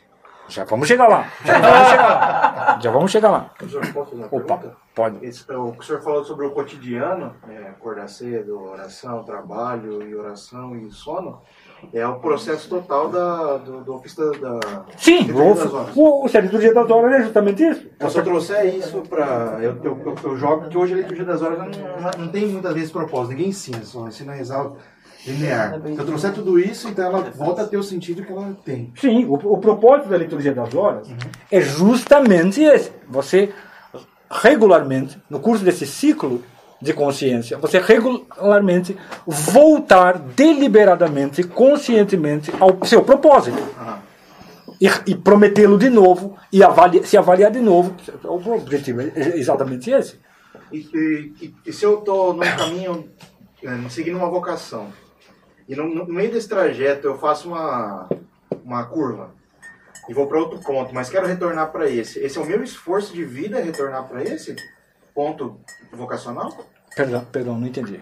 É, eu tenho uma vocação, estou seguindo a linha vocacional. Independente da, da vocação, mas uma linha. É, a história que eu quero contar quando eu é, me apresentar para Deus no, no juízo final. É, se eu posso dizer assim. Então, quando eu me distancio desse ponto, por, por não ter encontrado uma solução naquele momento para aquele problema, a hora que eu. eu, eu para eu efetivar a minha, minha história de vida retornando para isso, é o meu esforço de. É, um- é um esforço próprio para poder retornar? Isso ou não? A essa vocação? Sim, é, é, é, é um, é um, há um elemento de esforço pró- próprio e há um elemento de graça também. Às vezes Deus nos faz retornar do nada. A gente. Opa! Como não? Né? Ah, o, o importante é, se, se- se você avalia todos os dias, quer dizer, a sua vida é direcionada para um fim principal, todos os dias. Aquele dia morre. Ele realmente morre. Ele não é como o dia que. Não, o dia que você só viveu, que você foi arrastado pela situ- situação. Esse dia vai reencarnar, ele vai voltar. O que, que a gente faz com esses dias, professor? Ah? O que fazer com Você, esses dias? você começa a substituí-los por dias novos. O que, Cristo fala? A cada dia basta o seu mal e deixe que os mortos enterrem seus mortos. Então você, você começa a substituí-lo por dias que têm uma vida e que são enterrados no final. E, e foi uma vida dotada de sentido. Às vezes uma vitória, às vezes um, uma- um fracasso. Oi. alguns anos atrás, ah, a questão de, do sentido da vida se apresentou para mim de modo mais claro. Por exemplo, me deram um de uma certa abertura para o sentido maior suas vidas, a qual coincide com o encontro ou com o senhor ou com o lado ou um representante direto, etc. Mas uma coisa que começou a me acometer depois disso foi que a busca, é, como o homem é capaz do sentido e de captar o sentido das coisas, ele também é capaz às vezes de fazer capilarizar essa busca do sentido por todas as esferas, de modo a se tornar um obsessivo. E eu vejo, por exemplo, na França de Luís XIV um exemplo eh, da culminação dessa obsessão, na qual o falar era controlado na entonação da voz, na ordem das palavras, na versificação das frases, na rítmica das frases faladas oralmente em verso, nos jardins de Versalhes. Eu é, eu vejo uma correspondência entre isso e uma certa estafa espiritual de uma busca excessiva. Tá, tá maldito, né? Mas numa busca excessiva do sentido. né? É, e quando eu olho para o Brasil, eu vejo que há uma espécie de um, um, é, uma busca é, atrofiada do sentido. Então, você não poderia só comentar isso, assim, eu- se haveria um meio termo ou, ou o quê? Sim, sim. ah, tudo isso que está falando, não, olha, o que você deve fazer, você deve buscar uma sabedoria assim. Você deve começar o seu dia e terminar o seu dia com ela e, e ela deve, essa busca deve aparecer ah, periodicamente no curso do dia, mas ela não precisa ocupar todo o seu dia. Ah, e isso é um objetivo, isso é um sentido, isso é um grande sentido para a vida humana. E ah, você tem que ata- atacar o seu trabalho assim. Esqueça o elemento de necessidade ou, ou bruta dele e pense nele como uma escola para você adquirir algumas habilidades que vão facilitar, talvez facilitar a sua vida daqui a alguns anos. Ah, quer dizer, você não leva ele muito a sério. né? Você leva a sério no sentido seguinte: seja cônscio do bem que é feito, de por que aquele trabalho é feito, por que aquele produto é criado. Ah, ah, e leve ele a sério no sentido de eu vou tentar aprender isso aqui. Mas exatamente, tenta aprender isso aqui exatamente como uma criança. Quando você foi para a escola e você viu que as outras crianças jogavam bola e você foi jogar bola também. E você tentou, você fez de tudo para você aprender tudo sobre aquele negócio de, de- jogar bola, entendeu? E você não se preocupou muito se você vai ter algum resultado final. Você passa a mesma coisa. Ah, e isso é algo que ah, na, ah, na França pré-revolucionária talvez tenha sido já esquecido e certamente na pós-revolucionária foi esquecido que sob um certo aspecto este mundo é apenas um sonho ou um pesadelo. E como cristão você tem que lembrar que este mundo é, é, é um estágio temporário e portanto nenhum objetivo terrestre, mesmo a sabedoria, pode ser perseguido obsessivamente ou totalmente. Não, não pode haver um compromisso total da sua alma com aquilo. Tá entendendo? Não pode ter. Assim, Nada é tão sério. Só a imortalidade é sério. Tá? Então você, é- e, e- dizer, você não precisa deste grau de obsessão para adquirir sabedoria. Você precisa se livrar dele para adquirir sabedoria. Você não, se você levar a sério demais isso como atividade, você não pode levar nem a sério demais nem demais. Você tem, não, isso aqui é- em termos terrenos, é a melhor coisa que eu posso fazer, porque, como a gente falou, por que isso aqui é bom? Qual, qual, qual é a ótica cristã nisso aqui? Isso aqui é o seguinte: Deus falou que tem dois mandamentos. Amar a Deus sobre todas as coisas e amar o próximo como a si mesmo. E esse segundo é semelhante ao primeiro. Por que, que sabedoria é bom? Sabedoria é bom porque é o seguinte, porque as pessoas que tiverem contato com a minha... Se eu tiver sabedoria, as pessoas que tiverem contato com a minha sabedoria ganharam alguma coisa com isso. A vida delas melhorou. Fiz algo para o próximo, se elas tiverem algum contato. Meu heroísmo a mesma coisa. Minha riqueza a mesma coisa, minha arte a mesma coisa. Então isso tem valor. Porque isso dá conteúdo real, potencial conteúdo real para o segundo mandamento. O que é amar o próximo? É você sentir que ele é muito bonzinho e que você tem que perdoar. Cara, seus sentimentos não valem nada para o próximo. Nada.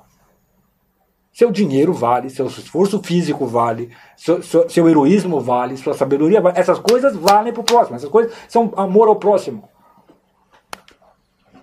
Você sentir que ele é muito legal, que ele é perdoável, ah! Isso vale muito para uma criança, para um bebê. O seu sentimento vale para uma criança pequena. Opa.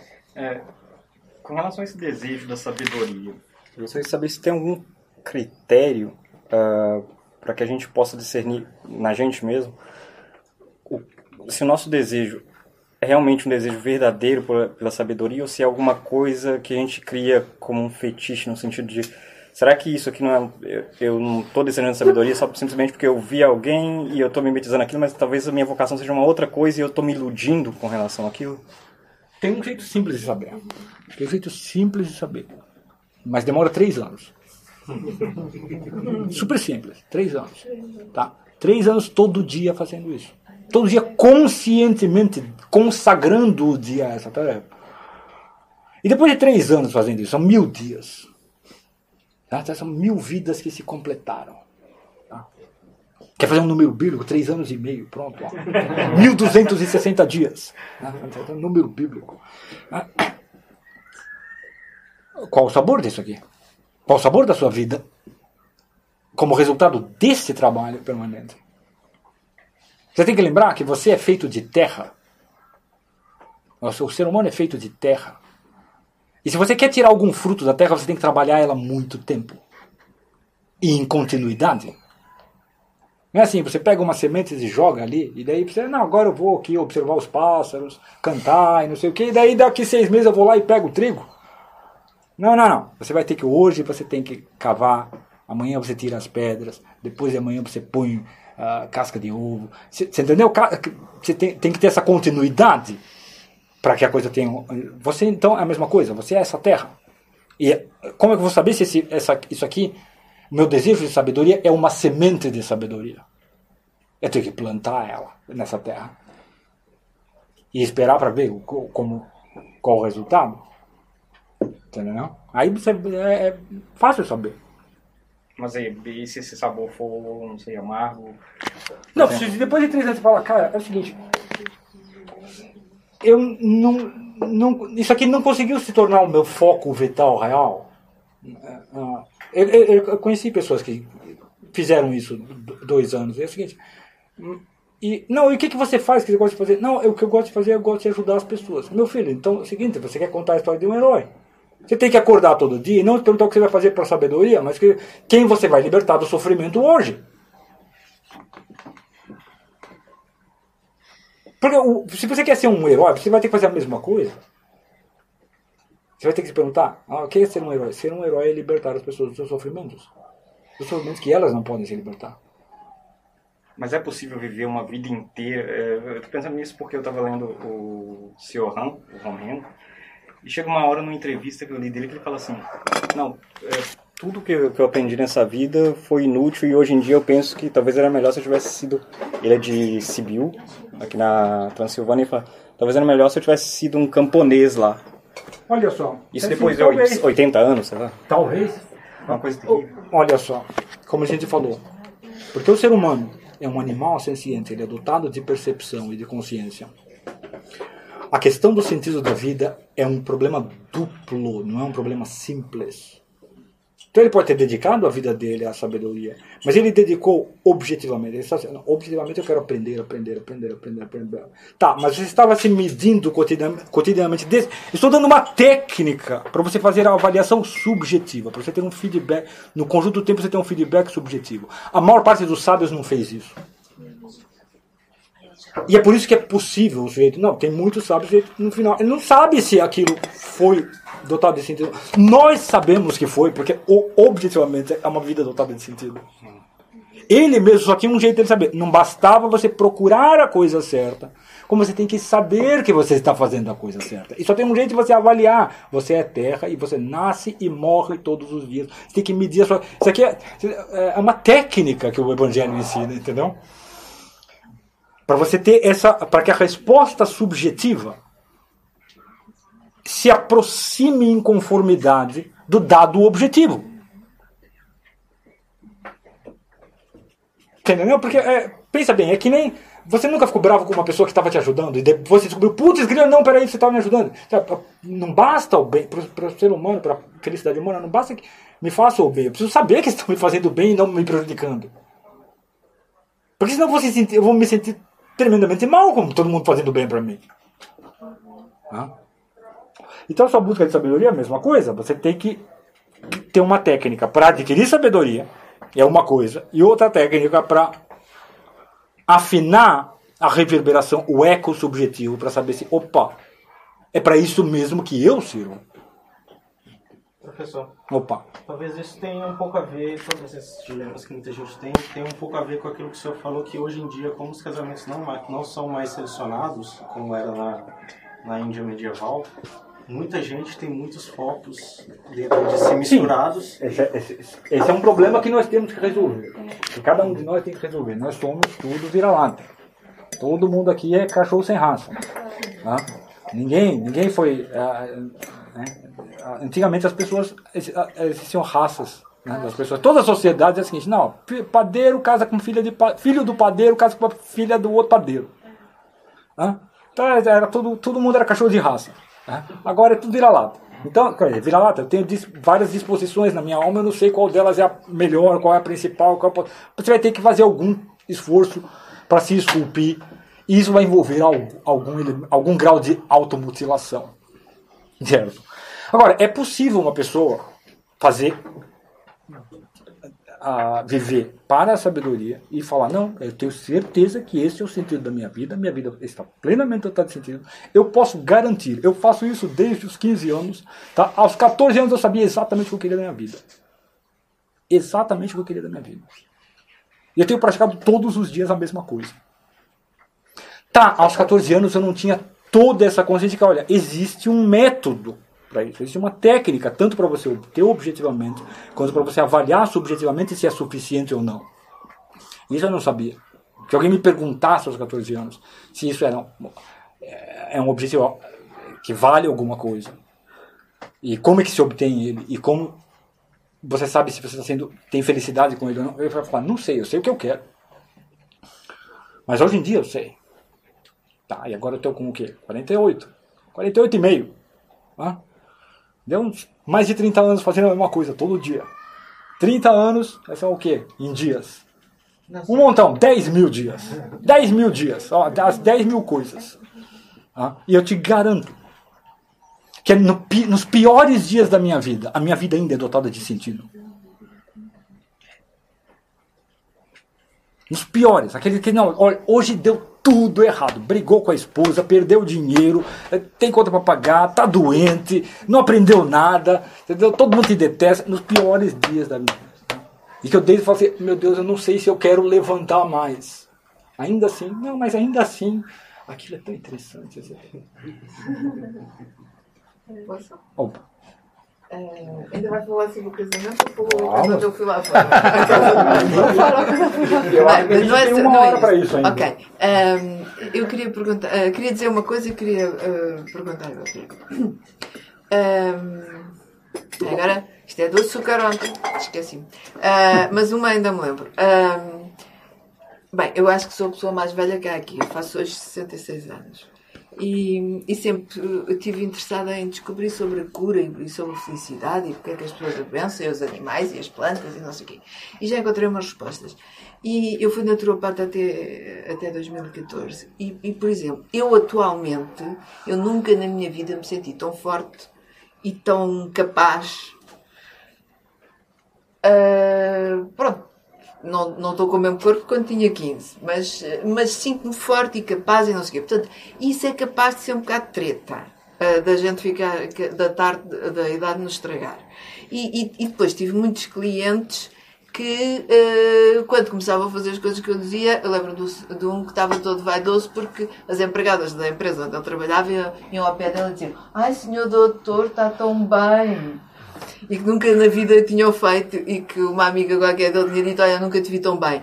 E, e um senhor de 84 anos escreveu uma carta de gratidão, que eu costumo pedir às pessoas para me escrever cartas de gratidão, E, e diz-me e diz assim: Olha, eu melhorei disto, melhorei daquilo, melhorei daquilo outro, já não tinha, eu tinha sinusite, mas não sei o quê. E depois diz-me assim, e acabou. E recuperei o uso de um órgão que por decoro não vou referir. Portanto, Me é muito precioso.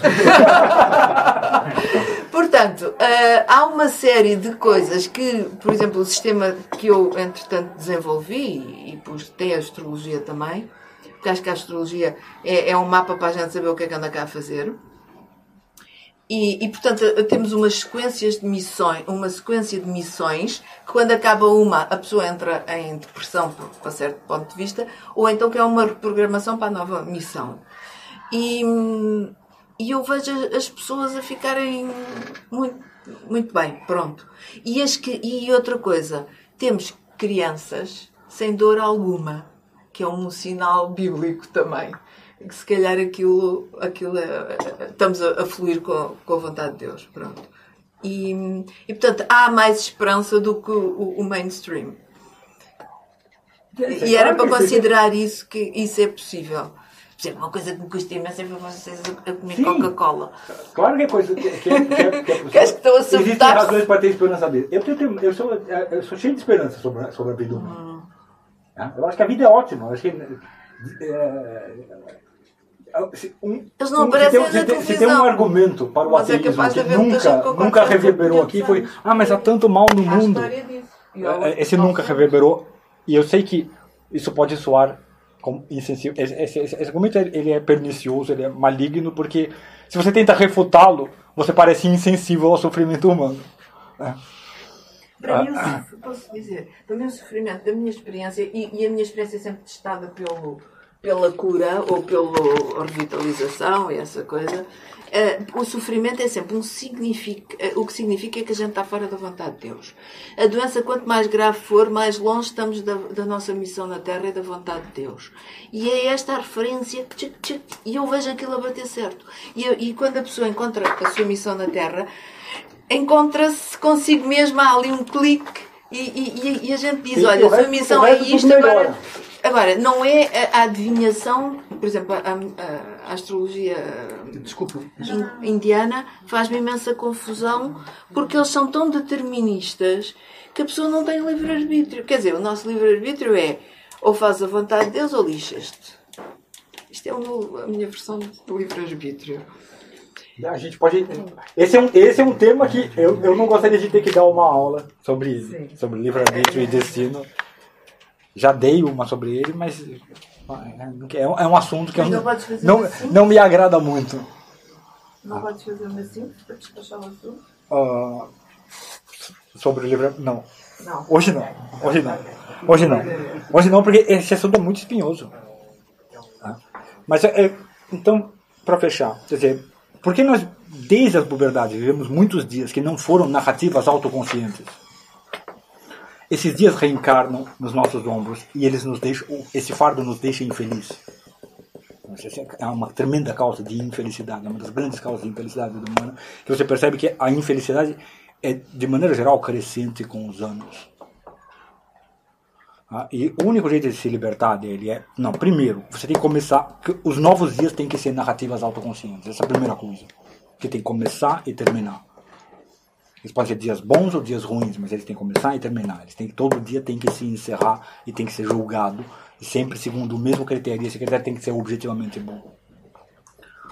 Ah, Se você fizer isso tempo suficiente, não basta que você esteja perseguindo a sabedoria. Para curar esse mal, não basta que esteja perseguindo a sabedoria. É preciso que você esteja medindo os seus dias de acordo com a aquisição de sabedoria. É preciso que você esteja julgando eles desse jeito. Como alguém que vai julgar, ah, fazer ah, controle de qualidade nos produtos de uma fábrica. Você você tem que fazer essa mesma coisa, esse ju- juízo todos os dias. Ah, Se você faz isso, demora um tempo para que estes dias mortos cubram aqueles semi-mortos. Os mortos-vivos, que são os dias não vividos, os dias sobrevividos. Entendeu? Mas eles- eles- é, os dias vividos vão recobrir esse. E chega uma hora, esses ah, zumbis morrem. Eles não duram muito tempo se eles são substituídos por entes de espécie diferente. Ah. Então, é, é, isso, isso aí, ah, olha, ah, o efeito dos dias não vividos, dos dias sobrevividos num ser humano adulto, é exatamente, exatamente como os, os budistas descrevem a sucessão das encarnações. Você, você, você lê a teoria budista de reencarnação, caramba, olha, não precisa muitas vidas para isso acontecer, não, porque é isso que acontece com a gente todo dia, quando o dia não é encerrado. Ele vai voltar depois e vai me morder. E eu não posso resolvê-lo, eu não posso curá-lo. Tá entendendo? Eu não posso, eu não posso libertar o, o, o dia que morreu há 10 anos atrás. Que eu vivi, que eu sobrevivi 10 anos atrás. Eu não posso. Você vai ter que contar com a graça de Deus. E a única coisa natural que você pode fazer é você tem que substituir. Isso tem que virar camadas geológicas que são ah, ah, tem sobrecamadas de dias vividos e bem enterrados, bem sepultados. Para que as almas penadas dos dias passados não voltem para você. Que formar uma camada entre uma coisa e outra. Isso é muito importante.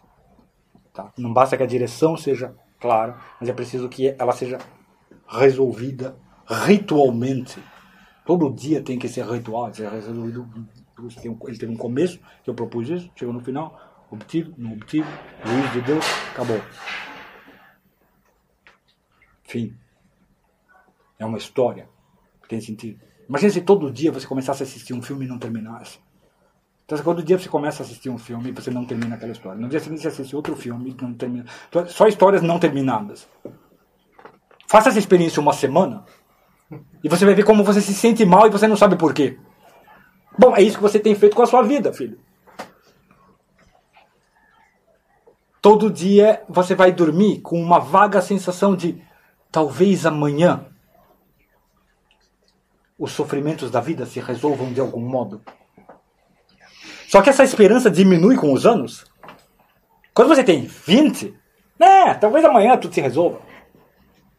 Quando você tem 50, essa, essa esperança praticamente morreu. Então não, você tem que estar resolvendo os dias. Certo? Opa. Desculpa, eh, eu tenho a sensação de que no momento eu estou tendo um pouco de déjà vu. Li como jovem um livro sobre eh, algures na Grécia, os jovens serem educados com professores privados e mestres que lhes ensinavam e contavam histórias e sabedorias. E ontem o, te, o tema com seu pai também era a educação e depois surgiu o tema do homeschooling e e da brutalidade que é forçar as crianças a prestar atenção a algo que não lhes interessa por natureza.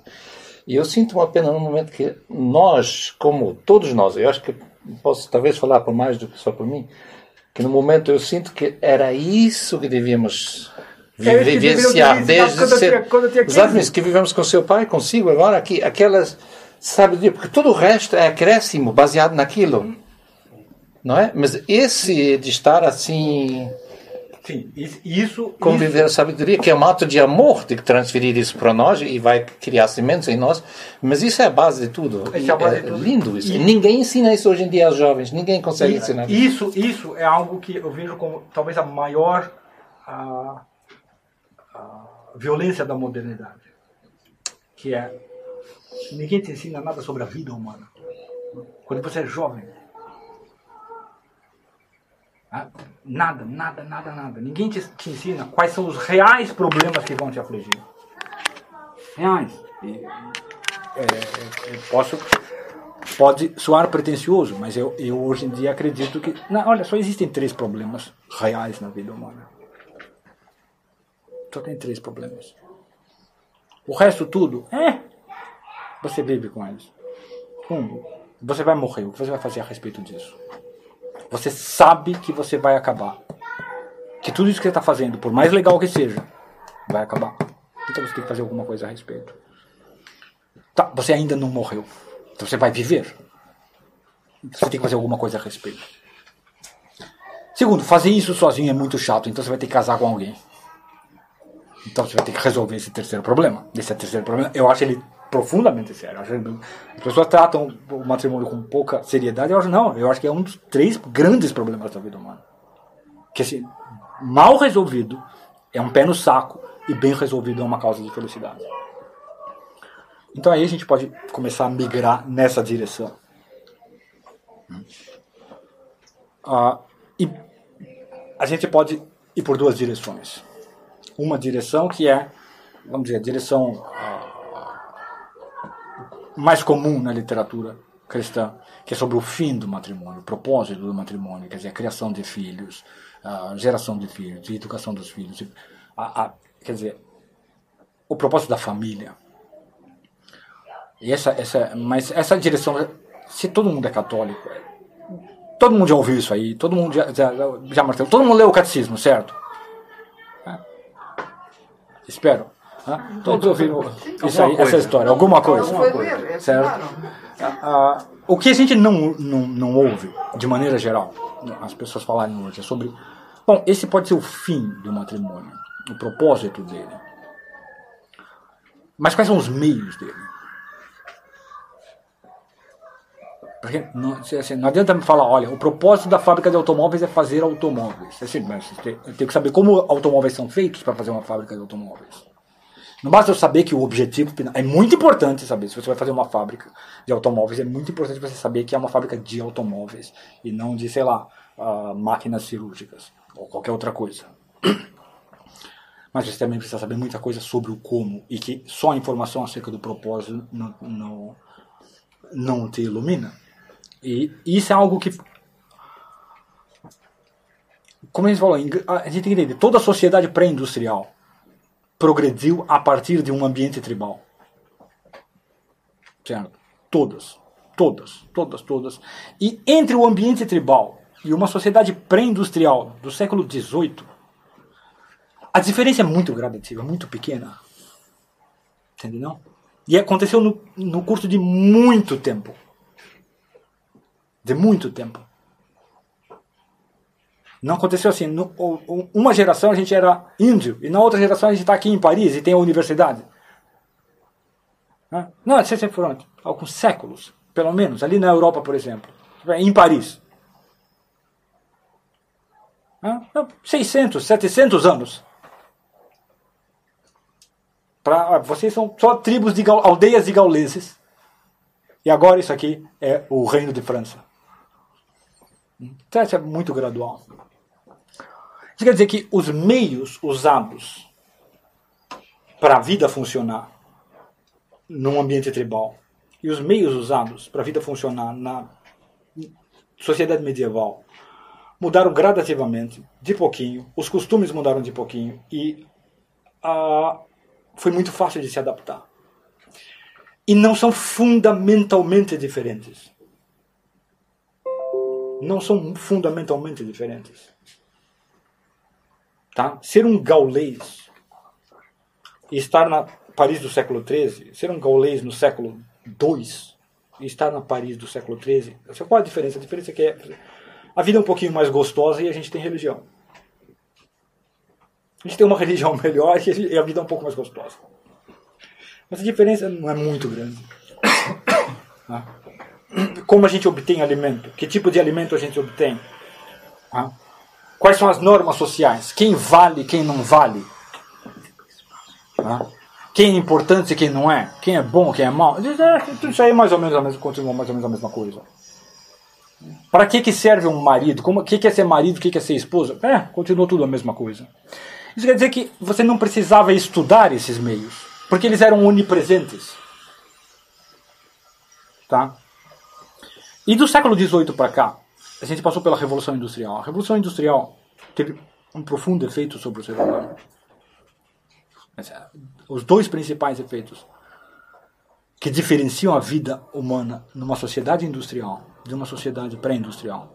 Eu não estou falando dos efeitos benéficos, quer dizer, você tem mais alimento, você tem mais segurança física, você tem mais conforto. Não estou falando dos benefícios. Estou falando de, de, de diferenças vitais. É. Um, o seu ambiente profissional, o seu ambiente de trabalho e o seu ambiente doméstico estão isolados. Completamente isolados. Isso nunca foi assim. Numa, é- na, numa sociedade pré-industrial, você não pega um ônibus para ir trabalhar. Você trabalha onde você mora. É assim, ó, no andar de baixo é a padaria, no andar de cima é a casa. Entendeu? No andar de baixo dormem os cavalos e os bois, no andar de cima dorme a gente. Né? No andar de baixo a gente faz sapato, no andar de cima a gente dorme. E uma vez por semana a gente vai lá no mercado para vender os produtos. Entendeu? Então, isso é, é a primeira diferença. Quando eles falam assim, a, a, a, as mulheres estavam excluídas do mundo do trabalho. Bom, isso só pode acontecer numa era industrial. Na era pré-industrial é o seguinte: o marido e a mulher estão lá, é, tem a padaria aqui, a padaria está embaixo, os pãozinhos estão embaixo e os bebezinhos estão em cima. E os dois estão andando de um andar para o outro o tempo todo. Então, os casamentos, essa é primeira coisa. No ambiente tribal, no ambiente pré-industrial, um casamento é um acordo de negócios, é uma parceria de negócios. Entendeu? É por isso que todas as sociedades, em todas as sociedades, os, os casamentos eram mais ou menos arranjados. Por um motivo muito simples. Você vai fazer pão todos os dias da sua vida. Você quer alguém que é, nasceu num ambiente que, a gente, que se, simplesmente a gente lê poesia e faz bordados todos os dias da vida. Você não pode casar com uma mulher assim porque você vai fazer pão todos os dias da sua vida. Você tem que fazer, casar com uma mulher que é o seguinte: na casa dela também. Então, o que a gente fazia todo dia na vida? Pão. Você tem que casar com uma mulher que vai facilitar fazer pão. E ela tem que casar com um marido que sabe fazer pão. Entendeu não? Quando a gente fala assim, as pessoas, ah, padeiro casar com padeiro, barão casava com baronesa e é, era por um motivo muito simples. Ninguém trabalha longe de casa. Entendeu não? O fórum público era político e não profissional. Entendeu não? Isso é muito importante. Ah, e, então, a industrialização separa o ambiente de trabalho do ambiente de, uh, doméstico. Essa é a primeira, primeira coisa. Segunda coisa, a industrialização emancipa o homem da sua família muito cedo. Não é difícil chegar aos 20, 25 anos e morar longe dos seus pais. Não é difícil. Claro, se você não tem competência nenhuma, bata, você não consegue. Mas se você quiser, coisa mais fácil do mundo. Até eu consegui. Ah, tá, tá, tá. Aprende qualquer ofício. Mas qualquer ofício. Que seja um pouquinho mais sofisticado do que varrer o chão. E você consegue fazer isso. Ah, você não consegue viver num lugar muito bom? Você não consegue, você não consegue gerar o mesmo grau de prosperidade que os seus pais já geraram? Provavelmente não. Mas você consegue dividir um apartamento com dois amigos. Se você. Você consegue. Aos 25 anos de idade. Numa sociedade pré-industrial, isso é inconcebível. Você é o quarto filho do padeiro. Na cidade já tem todas as padarias que a gente precisa. Tudo que você sabe é fazer pão, mas você não tem ferramentas, você não tem uma casa, você não tem um lugar e ninguém quer te contratar para fazer pão. Você pode ser aprendiz de padeiro e sabe o que o aprendiz de padeiro ganha de salário? Pão. E você pode dormir ali perto do forno, embaixo do forno para não morrer de frio no inverno. É isto. Então, o que acontece? em toda a sociedade pré-industrial, as famílias são pensadas em termos de muitas gerações. Porque você vai viver junto da sua família o resto da sua vida. O resto da sua vida. Mobilidade social é algo muito reduzido. Entendeu? Não? Enquanto que assim, você chega no século. Uh, uh, século XVIII, XIX, XVIII ainda na Inglaterra. E você começa a ver nos jornais a, a massa de rapazes que é o seguinte: olha, você sabe ler, você sabe falar bem, você tem um terno preto, você pode trabalhar na burocracia de algum grande capitalista. Porque você tem as, as, as indústrias estão fazendo negócio numa escala nunca antes feita. Esse foi o primeiro tipo de emprego que surgiu em massa. Né? Você está fazendo negócio com todo mundo. Antes você, você, era, você era um tecelão. Você tinha aqui um teatro para fazer o seu negocinho. Quantos clientes você pode ter? Agora você tem máquinas de tecelagem e você faz tecido. Bom, você precisa achar pessoas que precisam desse tecido e essas pessoas não estão no seu círculo social próximo. Você tem que viajar para outras cidades, você tem que vender, exportar para outros países.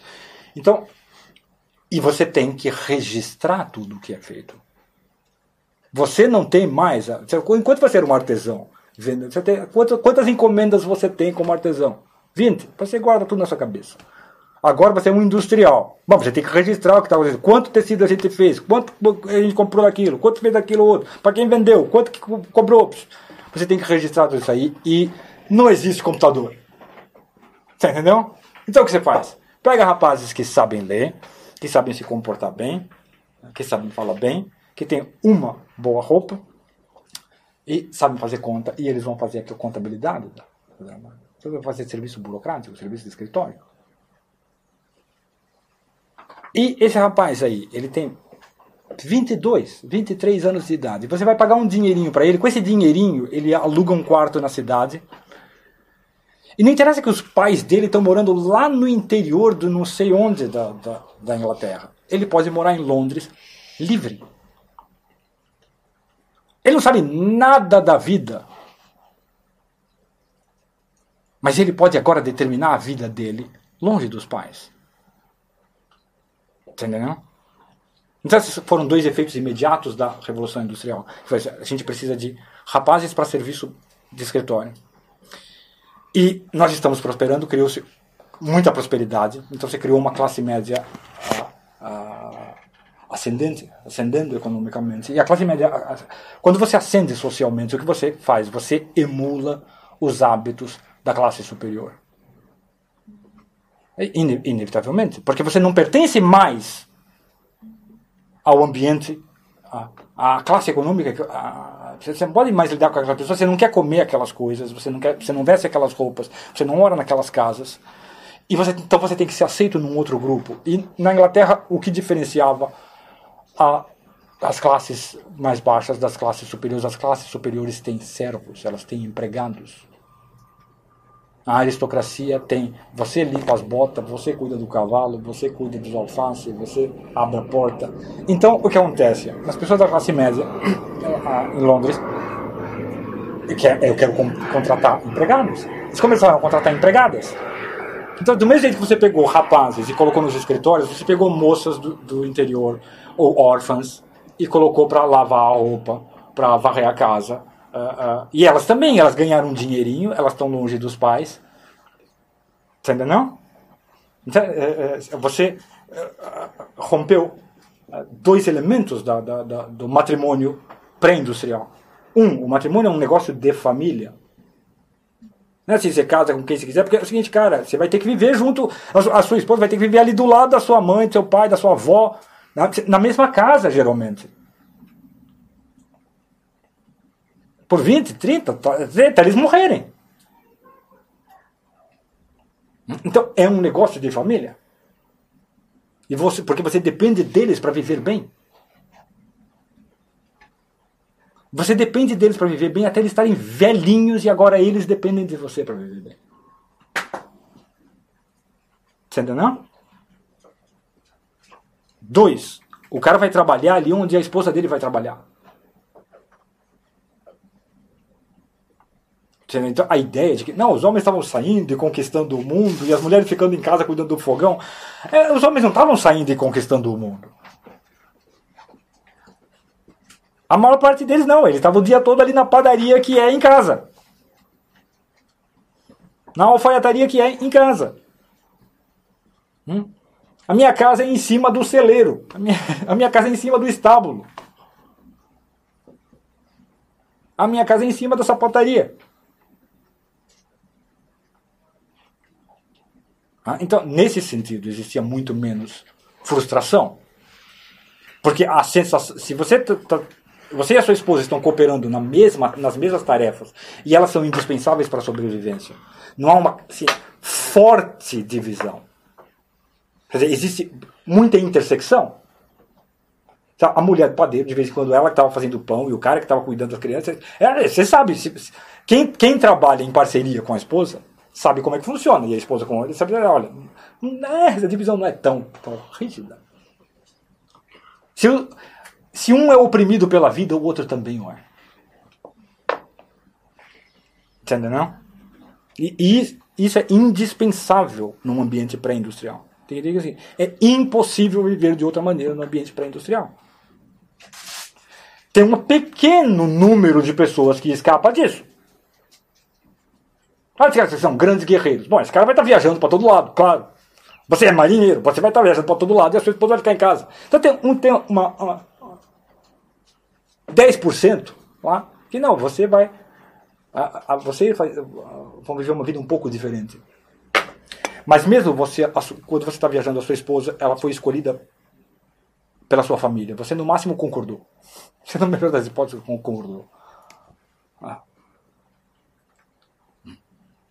E quando chega na, na, na era moderna, não. É assim, você. Agora você tem esses caras que estão trabalhando aqui num escritório e a mocinha está trabalhando numa casa de família e eles estão longe da família deles ou eles nem têm família. E eles têm independência financeira. É inevitável que cedo ou tarde a família não vai ter mais poder de intervenção sobre com quem eles vão casar. É inevitável. Por quê? Porque a moça, eles estão lá na cidade, a moça vai conhecer um rapaz, o rapaz vai conhecer a moça e acabou. E, ah, bom, agora a gente tem que falar para a família. Então, esse esse é um, é um lugar comum da literatura da, da época. né? É, Agora a gente tem que falar para a família, porque a gente se encontrou aqui, né? É, independente deles. E é- a literatura sempre, geralmente tinha destino trágico. então, essa segunda coisa, você está trabalhando numa casa de família, eu estou trabalhando no escritório aqui, mas agora nasceu os filhotinhos. Nasceu os Alguém vai ter que ficar com os filhotinhos. E o trabalho não é em casa. Alguém tem que ficar com os filhotinhos e alguém tem que ir trabalhar. Esse é, esse é um dilema pós-industrial. Pra- Eu digo para a imensa maioria da população, entendeu? Isso não é, uma, não é um problema numa sociedade pré-industrial, muito menos é um problema numa sociedade tribal, em que é auto-evidente porque os homens vão caçar e as mulheres ficam ali na tribo ah, plantando cenoura. Esse é auto-evidente. É porque, não, as mulheres que vão lá caçar búfalo, elas morrem. É, tem algumas que tentaram, mas elas morreram todas. Simples assim. Então, isso é a- a- Quando havia divisão de tarefas, então você tem lá, você é o padeiro e a sua esposa é a padeira. Quando tem divisão de tarefas, essa- divisão é auto-evidente pela circunstância. Entendeu?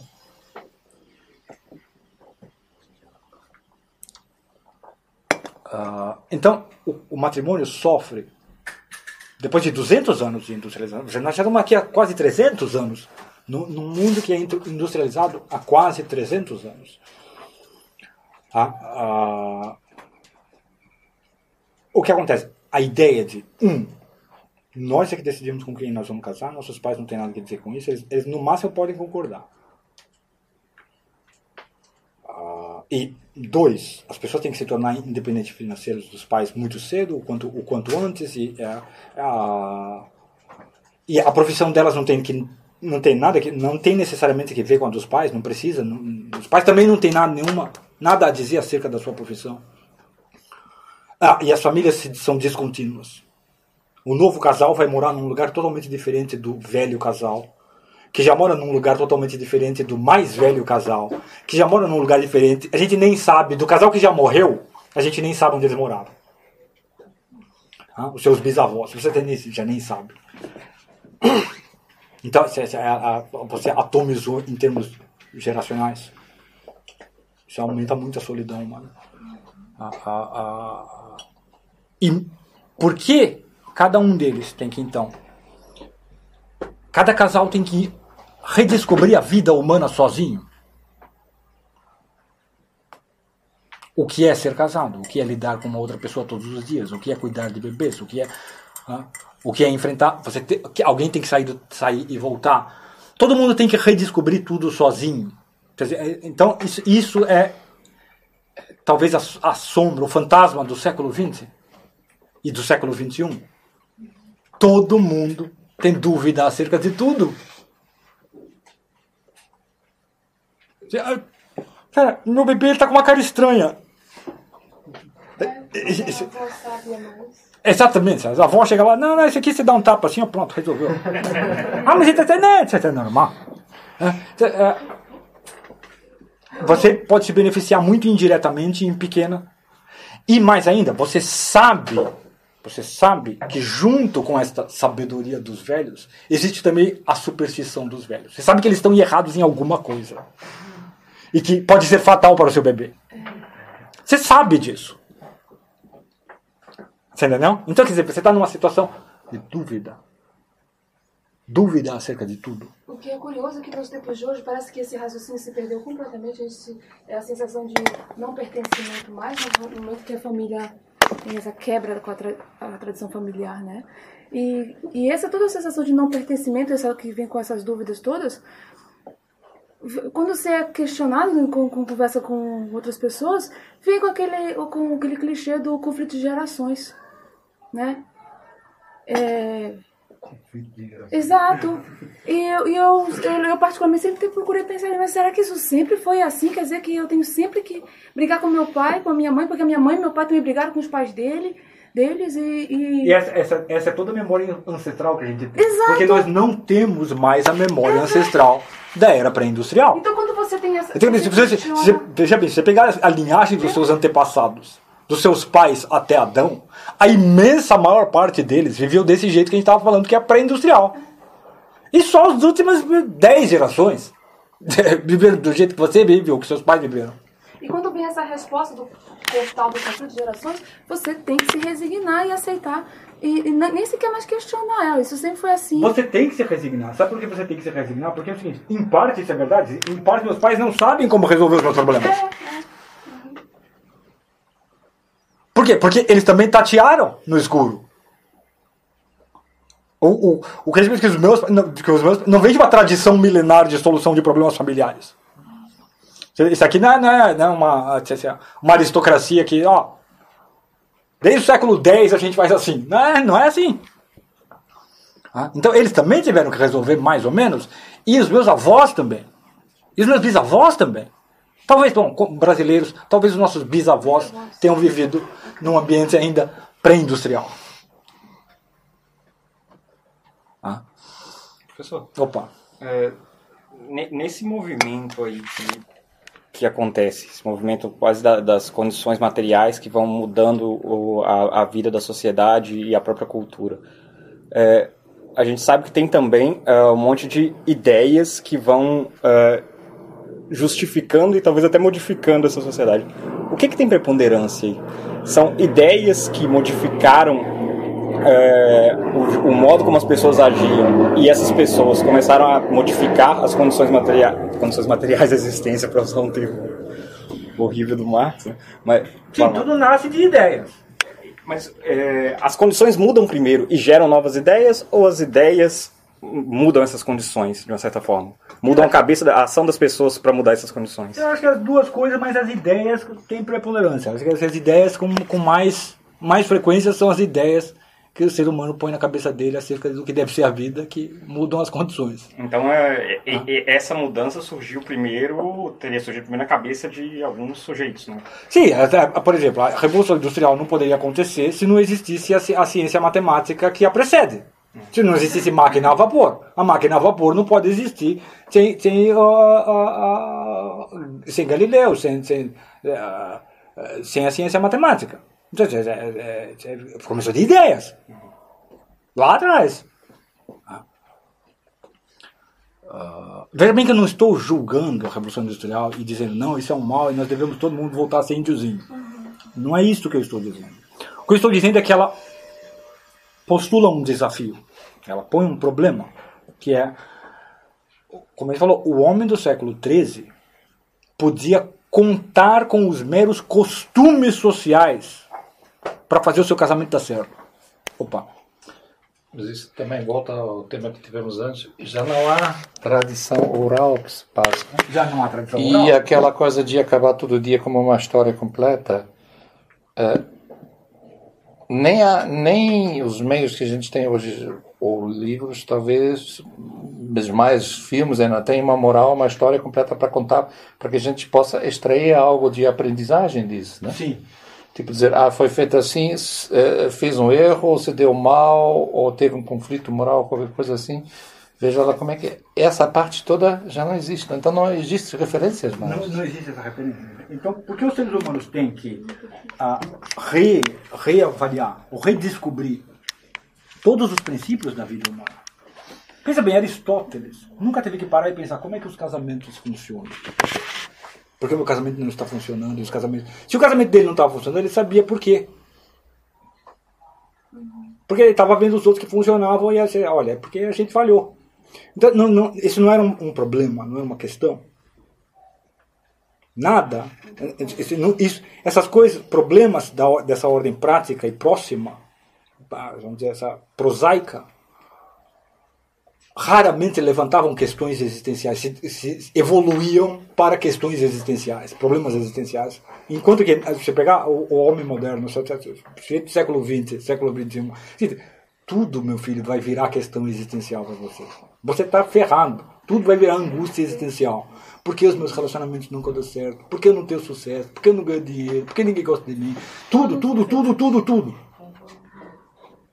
Tudo vai virar uma questão ah, ah, eh, diante do tribunal da, da imortalidade, da eternidade, do, do, do nunca, sempre, por quê? Você entendeu? Tudo. Por quê? Porque ninguém, olhando no ambiente em torno, ninguém sabe como essas coisas funcionam. E os costumes da geração passada parecem não funcionar como os nossos costumes. Então, assim, a geração passada estava errada, a minha está errada, a, a passada da passada estava errada também. Provavelmente todo mundo estava errado desde sempre. Ninguém nunca soube isso. Então, a ideia de que o ser humano sempre foi ignorante acerca de tudo da vida é, é algo muito presente. A ideia de que o ser humano é, é um bicho é, é, burro é, é, é, é- é muito verossímil. Né? Assim, caramba, você- escuta, os lobos resolveram esse problema, os leões resolveram esse problema, os bois resolveram esse pro- esse problema, todos eles, todos os animais resolveram esse problema, pô. Certo? E nós não. Então tem, tem alguma coisa profundamente errada. Não, não é que nós não. Nós resolvemos esse problema. Mas nós resolvemos esse problema de um jeito que não é facilmente transposto para esse novo cenário. A gente tem que reexaminar os princípios do problema para aplicar soluções do mesmo tipo, soluções tão eficazes quanto. Em outras palavras, quer dizer, o homem no século XIII, ou o homem na aldeia Siú, não precisava se perguntar por que, como o casamento funciona ou por que funciona. Se o dele estava dando errado, ele ia lá e perguntava para os outros, pros outros caras, não, como é que você faz com sua esposa? E aí resolvia. Ou ele falava, ah não, isso daí dá muito trabalho, eu aguento minha esposa que fica me chateando, então pronto. Você entendeu? Eram, é, esses, esses problemas eram fáceis de resolver. Fáceis. né? Essa é outra, outra coisa que você escuta muito na literatura logo depois da, da industrial. É, os pais propondo, não, casa com esse cara aqui. Não, mas eu não o amo. Ela- E, e, e daí a mãe falando, não, mas não se preocupe porque o amor vem depois. Como se fosse uma coisa tipo, perfeitamente natural. E se você tentar fazer essa experiência, você vai ver que não, geralmente não vem, vem mais, vem mais ódio. Geralmente quando a gente começa se amando, termina se odiando. E quando a gente começa neutro, termina se odiando também. Ah, ah, é- então, é- olha só. É porque as pessoas eram idiotas que elas acreditavam que o amor vinha depois? Ou é porque elas tinham achado alguma técnica que, caramba, na prática muitas vezes o amor vinha depois?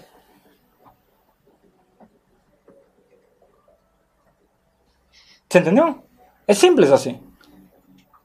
É que nem você, você tá com dor de cabeça. Tá, toma aspirina. É por uma mera superstição? Não, é porque toda vez que eu tomo aspirina passa a dor de cabeça. Geralmente funciona. De vez em quando não. De vez em quando você tem uma, um tumor do tamanho de uma laranja no seu cérebro. Daí não funciona. Mas geralmente funciona. Entendeu? E se você observar os relacionamentos matrimoniais, você vê que, não, olha. Geralmente eles chegam a um estado de assim, nós nos toleramos por causa das crianças, mas a coisa mais divertida do nosso matrimônio é causar sofrimento um ao outro. O Dr. Miller, que foi um dos professores do meu pai, dizia o seguinte: existem dois casamentos que dois tipos de casamento que funcionam, que duram a vida toda. Os muito piedosos, excessivamente piedosos, e os sadomasoquistas. Esses dois sempre funcionam. Hum? É, a coisa mais comum é você ver casais se agredindo em público, se agredindo, microagressões cotidianas, se ferindo um ao outro.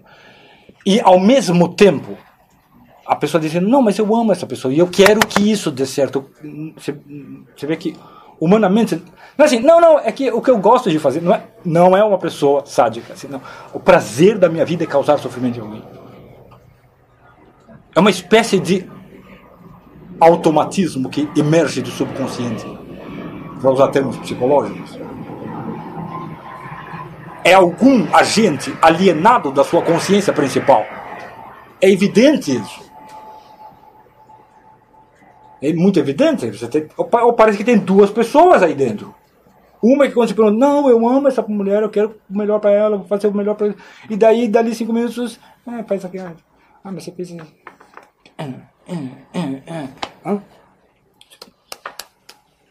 Tá?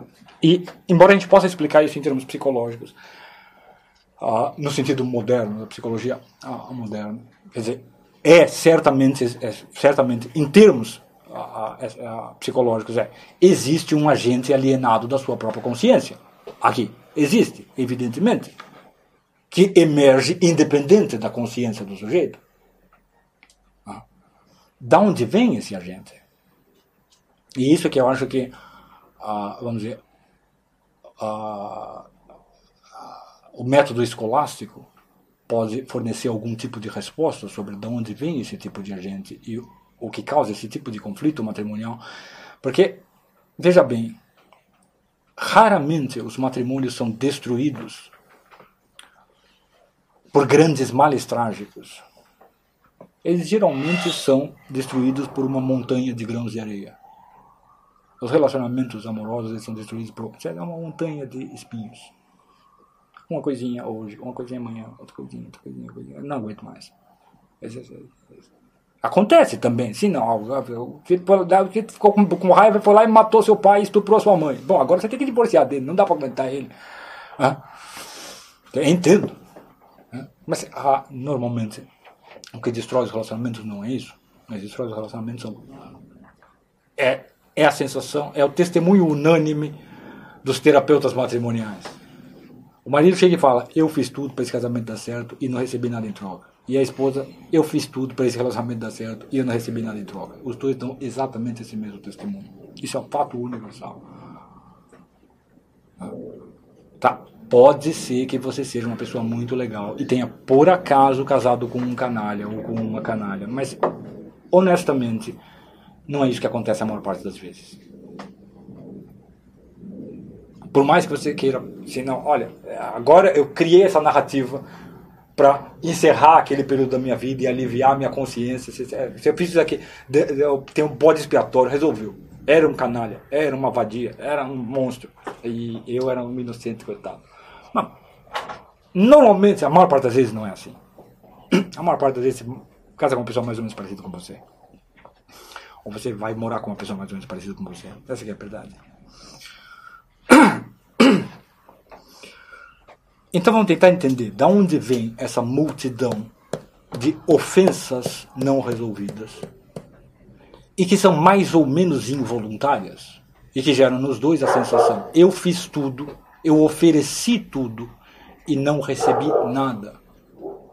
professor falou a palavra agente, agente que age no. Sim, uma gente. É é como se tivesse dois seres dentro daquela mente. É, aí eu me pergunto se a gente seria necessariamente algo, algo externo ao indivíduo, por exemplo, aquela sociedade que oprime a mulher que tem que ser Não, não, cadeirista. não. Não. Veja bem, é ele mesmo. Os dois agentes é o mesmo jeito. É o mesmo jeito. Mas parece que eles operam de maneira independente, como um sonâmbulo. Só simbolicamente dois agentes. tá? Não é que assim, o sujeito quando ele fala, não, eu amo a minha esposa e eu quero o melhor para ela, é um, tem um ser agindo. E daí quando ele, não, agora a gente vai almoçar e ele, não, mas é feito assim, aquilo ali, o outro, não sei o quê. É o, é outro ser. Não, não são dois seres realmente, é o mesmo sujeito, o mesmo ser. Mas parece que esses dois seres, esses dois atos não se comunicam um com o outro. Eles não parecem proceder do mesmo centro psicológico. Realmente não parecem. Eles parecem ser independentes. O centro o senhor diz o que vem do coração. Não, pensa bem, pensa bem. Quem aqui é casado? Há quanto tempo? Mais de cinco anos? Já vi quantos? Hã? Você nunca se viu pensando com eu amo minha esposa, não sei o que, daí ela faz alguma coisa e você cutuca ela e provoca ela e você faz maldade só porque você precisava se vingar daquilo que ela fez no dia, uma semana, na semana passada. E, pô, da onde.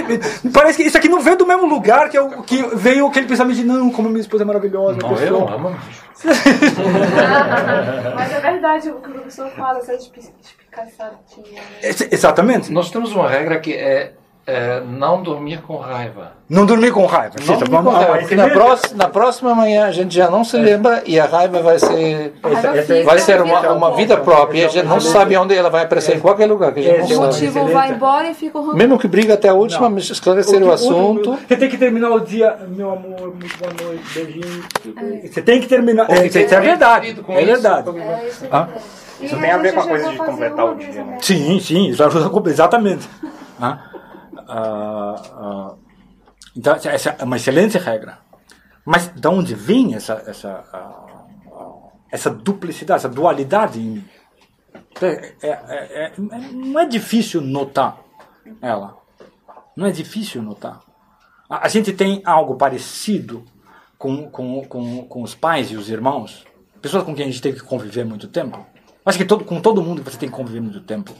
Ah, com os colegas de trabalho de muitos anos também, você tem algo parecido. Você tem, com todo mundo você tem algo assim.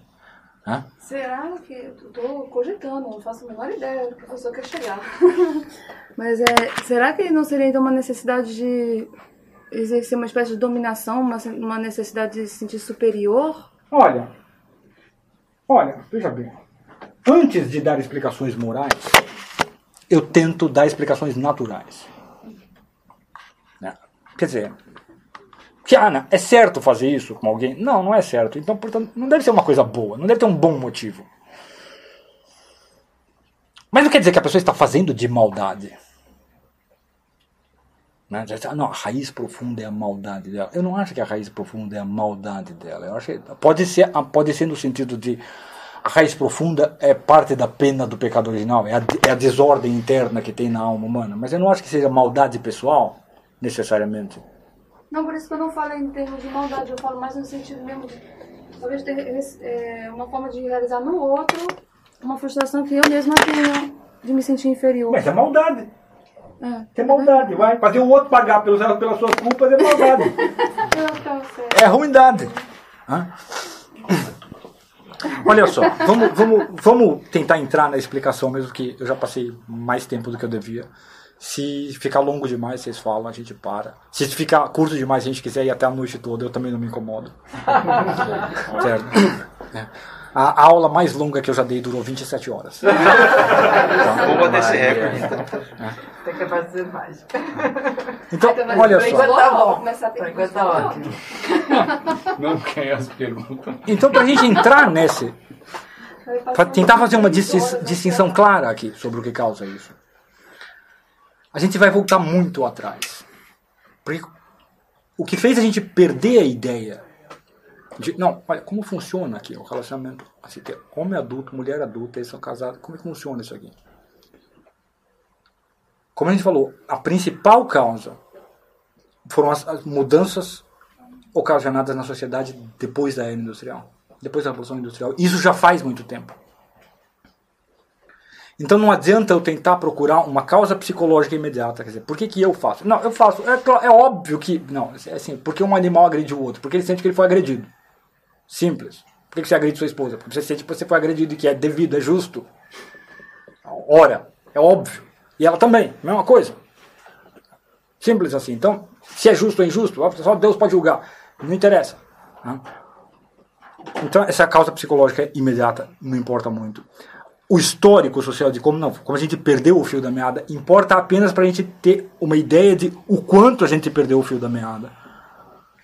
E de, não adianta você ler a literatura sobre o matrimônio dos antigos, porque eles não falavam desse assunto. Ninguém falava sobre como o casamento funcionava. Sabe por quê? Porque todo mundo sabia. Ninguém teoriza acerca daquilo que é auto-evidente. Assim, é, é, você entendeu? Ninguém fazia isso. Hum? Ah, então a gente tem que fazer. Ah, lançando mão dos mesmos instrumentos que eles usaram para iluminar outras áreas da vida. E o nosso ponto de partida tem que ser o seguinte: primeiro, nós somos animais. Eu quero que vocês não pensem. Esse, esse é outra. Esse, esse foi um efeito mais da educação universal do que da industrialização, embora a educação universal tenha sido possibilitada pela industrialização. Todos nós pensamos que nós somos mentes hoje. Todos nós acreditamos que nós somos mentes. Ah, todo ser humano é um idealista platônico, ultraplatônico hoje. Quase todo ser humano. Você é a sua mente. O mundo é a sua mente. Você é quase idealista no sentido do Berkeley. Só existe, o mundo só existe como objeto da minha mente. Ah, todo mundo. E eu quero que vocês esqueçam isso. Você pensem, não, nós somos animais, nós somos um corpo que anda, se move. E como os outros animais, nós percebemos o mundo. Ah, nós sentimos o mundo. Eu vejo o mundo, eu ouço o mundo, eu toco o mundo, eu saboreio o mundo, eu cheiro o mundo. Então, essa é a primeira coisa que a gente sabe sobre a vida humana. Nós temos sentidos. E os sentidos em mim geram preferências. Eu sinto um cheiro e falo, não gosto disso. Hum. Sinto outro cheiro. Hum. Eu vejo uma coisa, ah, que legal. Outra, é. Vocês já notaram isso sobre vocês? Isso é verdade para vocês e para todos os animais. Seu cachorro é a mesma coisa. Ele cheira umas coisas, ele gosta, ele cheira outras. Ele... O cachorro tem mau gosto, veja bem, tá? Cachorro tem mau gosto. Cachorro é um bicho sem nenhuma, sem nenhuma sensibilidade estética. É um bruto. Tá? Tá? Eles gostam de vômito, eles gostam de cocô. É, é, mas ele tem preferências. Tem coisas que ele não gosta. Tá entendendo? Ah, isso é muito importante para nós como animais, porque é um dos instrumentos pelos quais a gente localiza o alimento.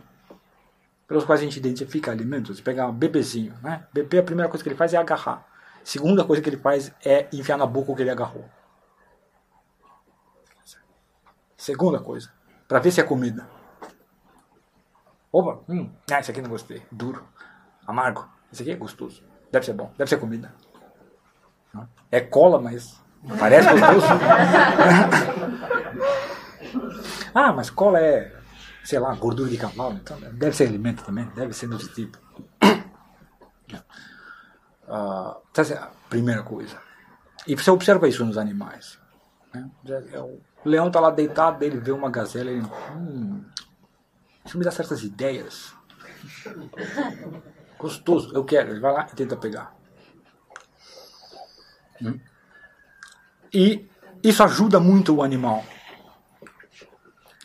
Mas imagine o seguinte: que entre o leão e a gazela tem um abismo, tem um buraco, hum? tem um, um cânion. E quando o leão olha aquele buraco, o buraco não lhe é repugnante. O buraco não lhe é repugnante. Ele não tem nojo do buraco. Ai, que buraco! É. Então quer dizer que a aversão sensitiva não impede ele de cair no buraco tentando pegar a gazela. Os sentidos dele não são capazes de dar informação. Não, não caia no buraco. Não pise no buraco. Os sentidos dele são capazes de dizer: vai comer gazela, tá?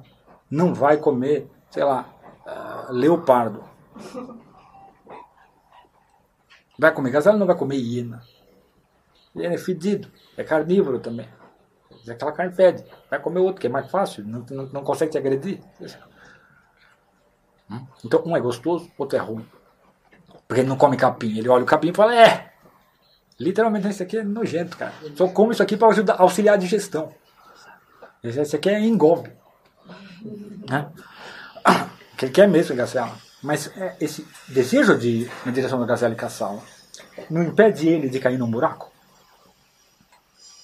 Então é preciso que o animal tenha um outro tipo de percepção que auxilie ele quando os sentidos não são suficientes. E esse tipo de percepção, é o que os escolásticos chamam de estimativa.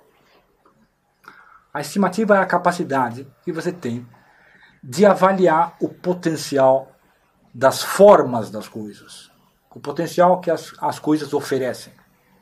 Então, olha só, o leão experimenta, experimenta, e você também, perceba isso, você experimenta o seu corpo, não apenas sensorialmente. Assim, o cheiro do seu corpo, a cor do seu corpo, a textura, né? o gosto, se você quiser lamber, é meio estranho, mas tem gente que faz. Tá? Então você experimenta o seu corpo sensorialmente, mas você não experimenta ele apenas sensorialmente, você experimenta ele também como mecanismo de ação. Com potência? Como potência, como potencial, exatamente. Caramba, eu tenho pernas, o bebê ele tem pernas, e ele, daí ele olha os, os outros, os adultos que têm pernas também, eles estão andando. Olha o que eles estão fazendo com as pernas, e eu posso fazer o mesmo. Então, ele... E quando você experimenta esse potencial, você quer realizá-lo. Ah. E aí o leão, então, ele experimenta as pernas dele, e daí ele olha o buraco, e ele mede pernas, buraco, dá para pular. O buraco é fundo, mas ele não é tão grande. Dá para pular. Com essas pernas aqui, dá para pular. Ou, não, com essas pernas aqui não dá, eu vou ter que dar a volta para pegar a gazela. Daí ele vai dar a volta, porque ele não é idiota. Percebe que não é a cor do buraco que indica isso para ele. É uma avaliação comparativa da força dele com o tamanho da coisa. O tamanho da coisa é dado pelos sentidos, mas a força dele é dada apenas pela estimativa dele. O macaco a mesma coisa, ele olha a árvore. Por que o macaco não cai de árvore? Porque ele avalia a forma do corpo dele, o potencial de agarrar, de segurar, o peso dele, e olha os galhos da árvore e avalia e compara os dois. Muito rapidamente, a gente faz isso muito rapidamente. Se você está andando na rua e vê um cachorro na sua direção, você rapidamente avalia: esse cachorro está vindo aqui para me morder ou para pedir um carinho?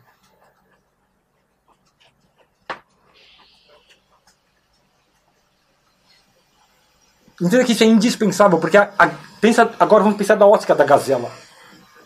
A gazela tem que entender a intenção do leão antes de ser mordida, não tem? Ela não pode aprender com a experiência. Tá, o leão pegou, agora você não vai aprender nada. Agora você vai morrer. Então ela tem que olhar o leão de, de longe e pela forma dele, a, forma das patas, as garras, os dentes. Isso aí não é para comer capim, não. Esse bicho aí não é para comer capim. Esse bicho está vindo aqui para mim comer. Então, veja que isso não é um dado dos sentidos, porque ela ainda não foi comida. Ela ainda não foi mordida. Isso é estimativa. Estimativa envolve, então, uma avaliação das possibilidades futuras a partir das formas presentes.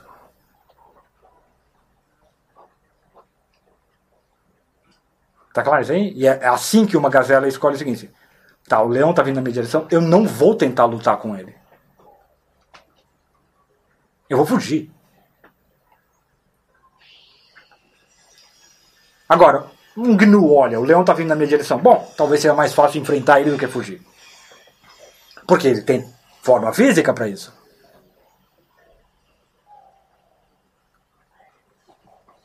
Percebe essa diferença? E a gente faz a mesma coisa o tempo todo. O tempo todo. E, por último, aí vem a percepção do ser humano. O ser humano, além dessas duas formas de percepção, ele tem também inteligência. Inteligência abstrata. Ele olha a árvore que nem o macaco. Olha, dá para subir na árvore e escapar do leão. Por quê? Porque eu sou mais leve do que o leão. Eu posso subir num lugar que, se o leão tentar subir, a árvore vai quebrar e ele vai cair. Simples. É assim que o macaco escapa do leão. Ele sabe disso. Ele sabe que ele é mais leve. Ele sente o corpo dele. Ele ah, lá o topo da árvore me sustenta, mas não sustenta um leão ou um leopardo. Ah, e a gente faz a mesma coisa. Mas diferente do macaco, a gente olha e fala, putz, cara, dá um trabalhão subir em árvore. Geralmente o leão alcança a gente antes da gente terminar de subir. Não tem um negócio mais fácil para subir? Por que essa árvore é subível e aquela outra não é?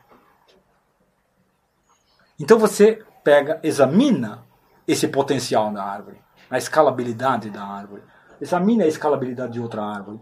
E você separa essa ideia de escalabilidade da forma concreta dessas árvores. E com a ideia abstrata de escalabilidade, você inventa a escada. E você faz uma escada que sempre te suporta e nunca suporta um leão. Simples. Os macacos estão há milênios subindo em árvore para escapar de leão. Nenhum deles fez uma escada. E é porque eles são inábeis? Não, não, é porque ele não consegue separar a ideia de escalabilidade das formas concretas em que ela se encontra. Ele vê essa ideia na árvore, tanto que ele consegue escalar, ele sabe que, escada, que, que árvore ele pode subir, que árvore não pode. Então ele percebe a ideia, mas ele não consegue separá-la. Deu para entender? Então são, você tem três fontes de informação na sua mente. É isso é, que os escolásticos dizem sobre o ser humano. Você tem os seus sentidos, você tem a sua estimativa e você tem a sua inteligência.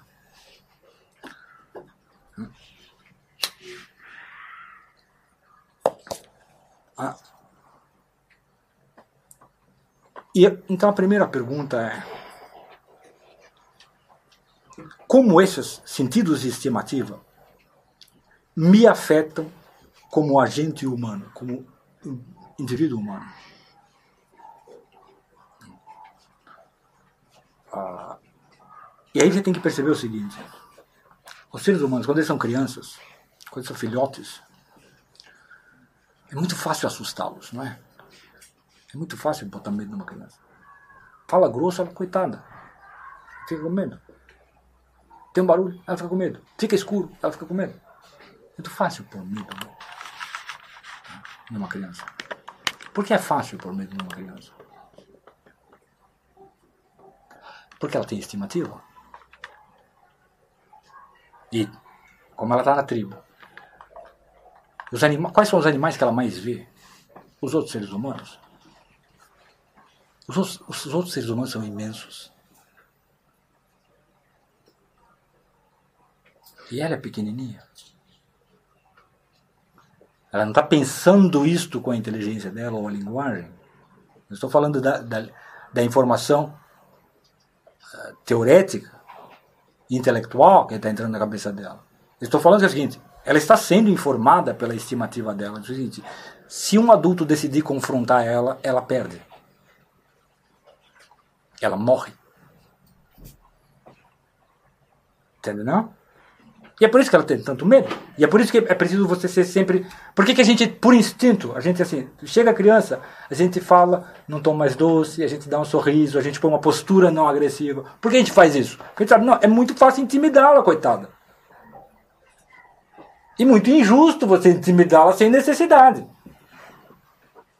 Hã? A gente sabe disso. É fácil ela sentir isso. E é fácil por quê? Porque a estimativa dela está dizendo o seguinte: se for você contra qualquer adulto, o adulto ganha e você perde. E para o animal perder é morrer. Mais café? Tem, tem.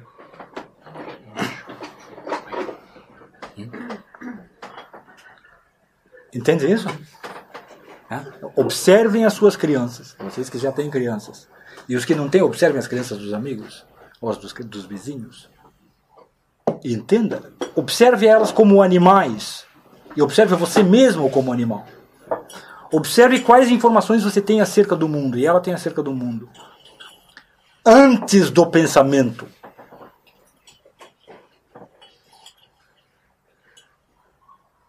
Hum? Quando você faz uma pergunta para um ser humano, o ser humano sabe que é o seguinte: olha, dessas três fontes de informação, a melhor é a inteligência. Todo mundo sabe disso. Então, quando você faz uma pergunta para uma pessoa sobre a realidade, sobre o mundo, sobre a vida, ela pensa. Ela não olha, ela pensa. Ela sabe, não, inteligência é melhor que os meus olhos, pô. Inteligência me informa um monte de coisa que os meus olhos nunca me informaram. Eu sei um monte de coisa sobre a China, nunca vi a China, pô. Hã? Então a gente não leva em consideração essas outras fontes de informação, a maior parte do tempo, a gente não, elas não são um centro consciente de, de, de, de, informação. Mas essas informações estão sendo recebidas constantemente. Alguém pôs açúcar nisso aqui? Ah, elas estão sendo recebidas constantemente. E elas estão afetando o meu ser como elas afetam um leão, uma gazela, um lobo ou uma criança. Elas estão modificando disposições no meu ser. Ah, sempre, simples. Uma que a gente nota, todo mundo nota, é as dos sentidos. As dos sentidos todo mundo nota. Né? Você chega num lugar, não, vamos, vamos, vamos naquele restaurante, você chega num restaurante, você senta, você começa a sentir um cheiro ruim, você fala, não quero comer aqui. Pô. Tem um cheiro ruim. Hum? Mas as informações estimativas, o ser humano, a maior parte do tempo ele não presta atenção nisso. Primeiro porque ele não é tão bom nisso quanto os outros animais. É, é, os cachorros, os lobos, os macacos, os bois, eles são, eles são muito competentes em estimativa. Eles são muito competentes porque a estimativa é a melhor fonte de informação que eles, de que eles dispõem. Então eles exercitam ela constantemente. Como ela não é a principal, a melhor fonte de informação que a gente tem, a gente não exercita ela constantemente. A inteligência é a melhor e os sentidos é, das fontes é a mais agradável. Então a gente, nosso foco está hora na inteligência, hora nos sentidos, mas raramente na estimativa. Mas a estimativa te dá uma resposta mais rápida também. Sim, muita, sim, sim sempre mais rápida que a inteligência? Eu não vou dizer sempre, mas é frequentemente.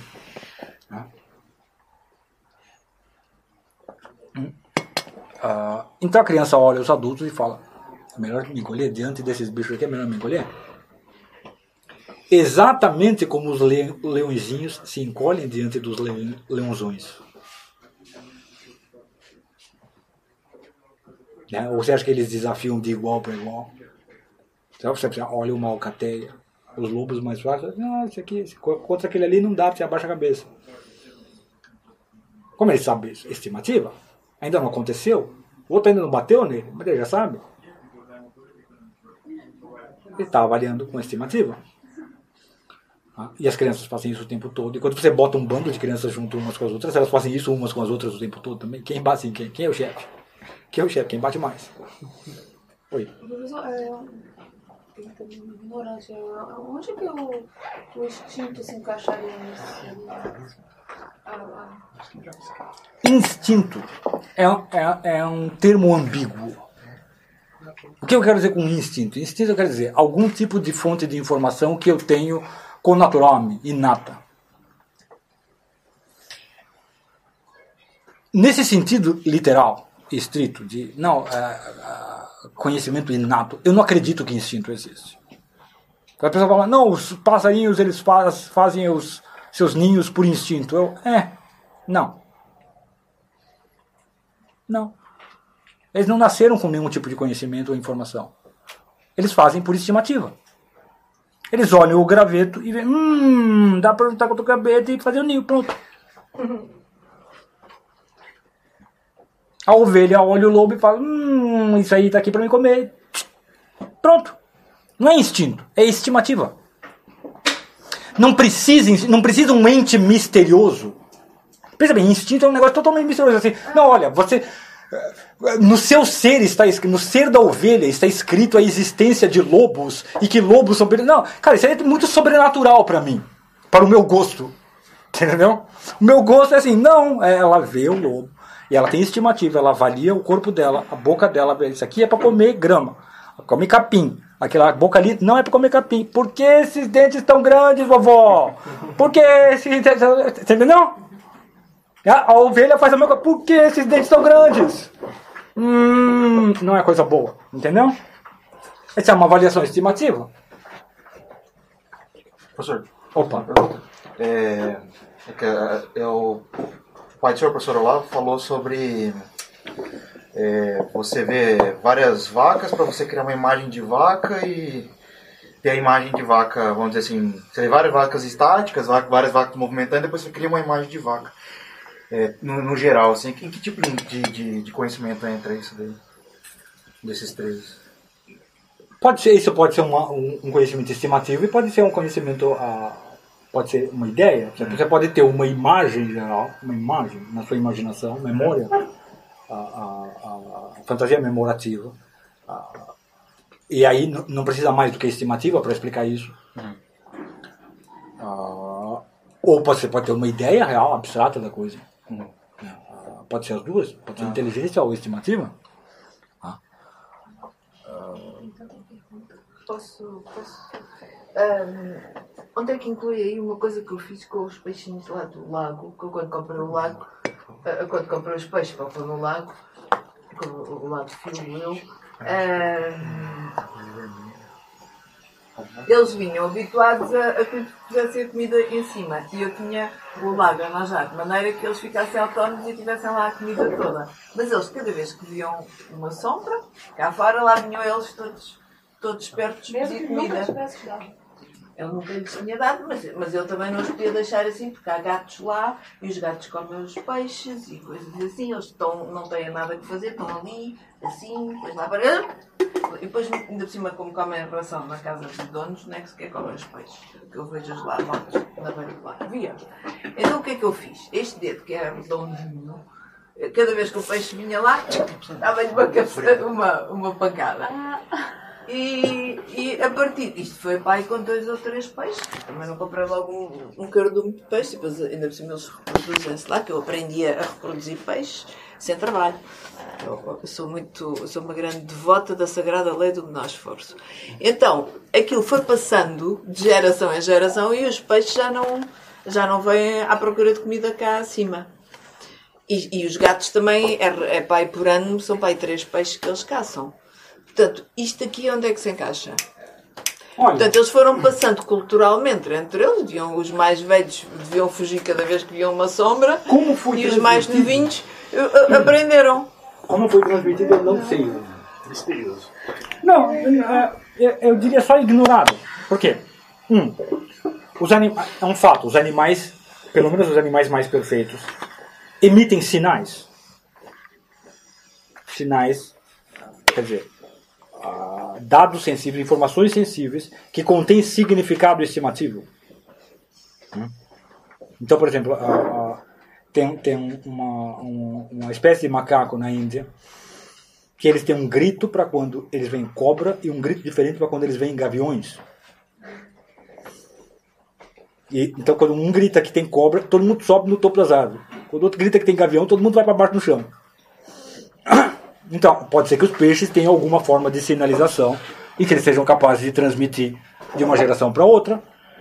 Uh, uh, pode ser que isto fique em alguma medida in, in, impresso na, na, no seu organismo físico e seja transmitido para outras gerações. Realmente eu não sei. De alguma maneira transmite. Pode ser que os peixes mais novos simplesmente observaram que os peixes mais velhos não faziam isso, eles também não fizeram.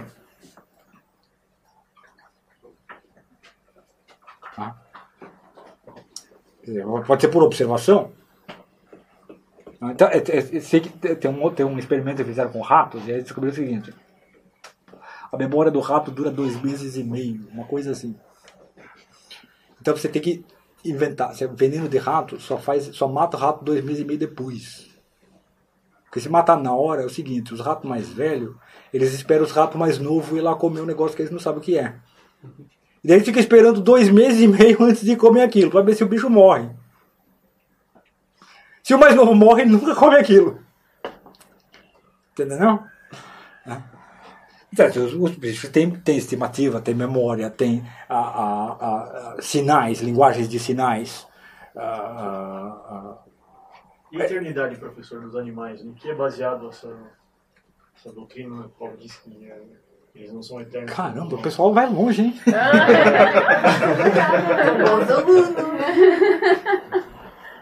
É, base, é baseada na beleza da espécie, na perfeição formal da espécie.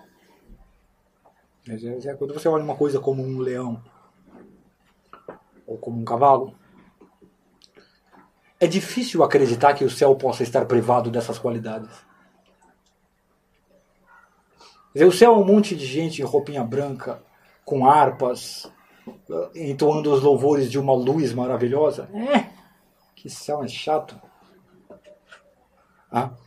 Então é, é difícil dizer essas, essas- se a Terra está dotada de atributos tão maravilhosos, magníficos, interessantes, o céu deve estar dotado também de alguma forma.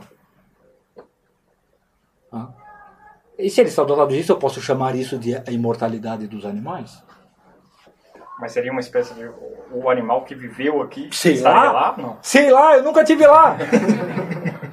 A Terra eu tive ainda, já, já tive uns 40 anos para examinar. O céu ainda não. Ah, então eu não sei.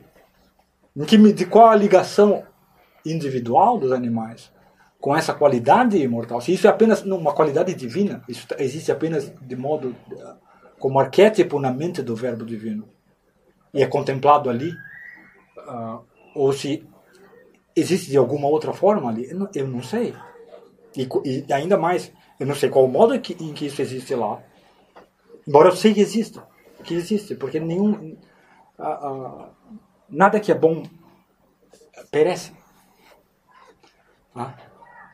Ah, eu não sei como existe no paraíso e eu não sei qual é a relação real e concreta entre a existência disso no paraíso e as existências dos animais aqui. Eu, eu não, eu não tenho a menor ideia. Cobra a gente já sabe que existe. Bom, pelo menos no jardim existia. então, então, eu não sei. Essa é uma questão que eu. Porque no COF, por exemplo, quando o professor Olavo ele aborda essa questão da eternidade, ele fala sobre uma das dicas que ele dá é o senso da eternidade, né? o senso de continuidade, na verdade. Você continua sendo você mesmo, apesar de todas as, as mudanças que vão ocorrendo ao longo da vida. E algumas espécies de animais, assim, são realmente muito primitivas e eu não consigo conceber que sejam, que sejam imortais por causa da absência desse senso de continuidade, mas quando a gente pensa num cachorro, por exemplo, parece muito com Pa- parece Eles- muito, parece muito, exatamente. É, é, é, eu diria isso também. Dizer, você tem que fazer também uma distinção, ah, como os escolásticos faziam, entre animais perfeitos e formas imperfeitas, ainda ah, ah, que podem ser meramente temporárias. Ah, e, e é difícil dizer que não há nada de celestial nos animais perfeitos. É muito difícil dizer. Isso, isso aqui é um ente puramente terrestre, puramente, isso aqui é pura matéria bruta. Ah, eu acho que é ir longe demais. É, é- é brincar, com, brincar com, é fazer um joguinho abstrato. De não, eles não têm inteligência abstrata, então não existe nenhuma razão pela qual possamos afirmar a sua imortalidade ou na- nada de imortalidade neles. Mas agora, olha o bicho. Lembra que eu falei? Sempre acredite nos seus próprios olhos. Por que alguém pinta um cavalo? Porque alguém ama um cavalo, porque alguém ama um cachorro. Bom, tem qualidades ali que são dignas da alma humana. Então, ah, é, é, é, eu não sei o que será dessas qualidades depois que o animal morreu. Eu não vou dizer o que, é, o que vai acontecer com elas. É, mas perfeitos, o senhor diz, é, não só aqueles que são úteis ao, ao homem. É. Não, Sei lá, os por, exemplo, por exemplo, a serpente é um animal perfeito. É um animal que é desenvolvido o suficiente para você ver que ele tem uma vida distinta e interessante e ele representa certas qualidades. Tá? Ah, ah, ele, ele não é necessariamente útil para o ser humano, mas ele é necessariamente significativo ou ah, ilustrativo para o ser humano. Então, assim, serpente não tem muita utilidade, mas é cheia de, rica de simbolismo. Ah, Então você tem a serpente de bronze, né? Eh, você tem a serpente do Éden, você tem, é é rica de significado, com tantos eh, símbolos da sabedoria ah, quanto da malícia. E se você olha, não sei se vocês, eh, como eu falei, acreditam nos seus próprios olhos. Vai olhar o bicho e dizer, caramba, tem alguma coisa de impressionante e profunda ali. eu propunha 15 minutos, isto é estranhíssimo, que eu estou a adorar, mas propunha 15 minutos de intervalo para a gente espairecer, porque é a primeira vez na vida que eu estou a sentir cansada com tanta informação e estou a pensar. Aquela coisa que eu penso todas as manhãs, eu ontem era tão ignorante. o que eu aprendi hoje, por exemplo, neste livro eu ia pôr. Ia pôr já que tinha enriqueceu muito mais, mas pronto, olha, as coisas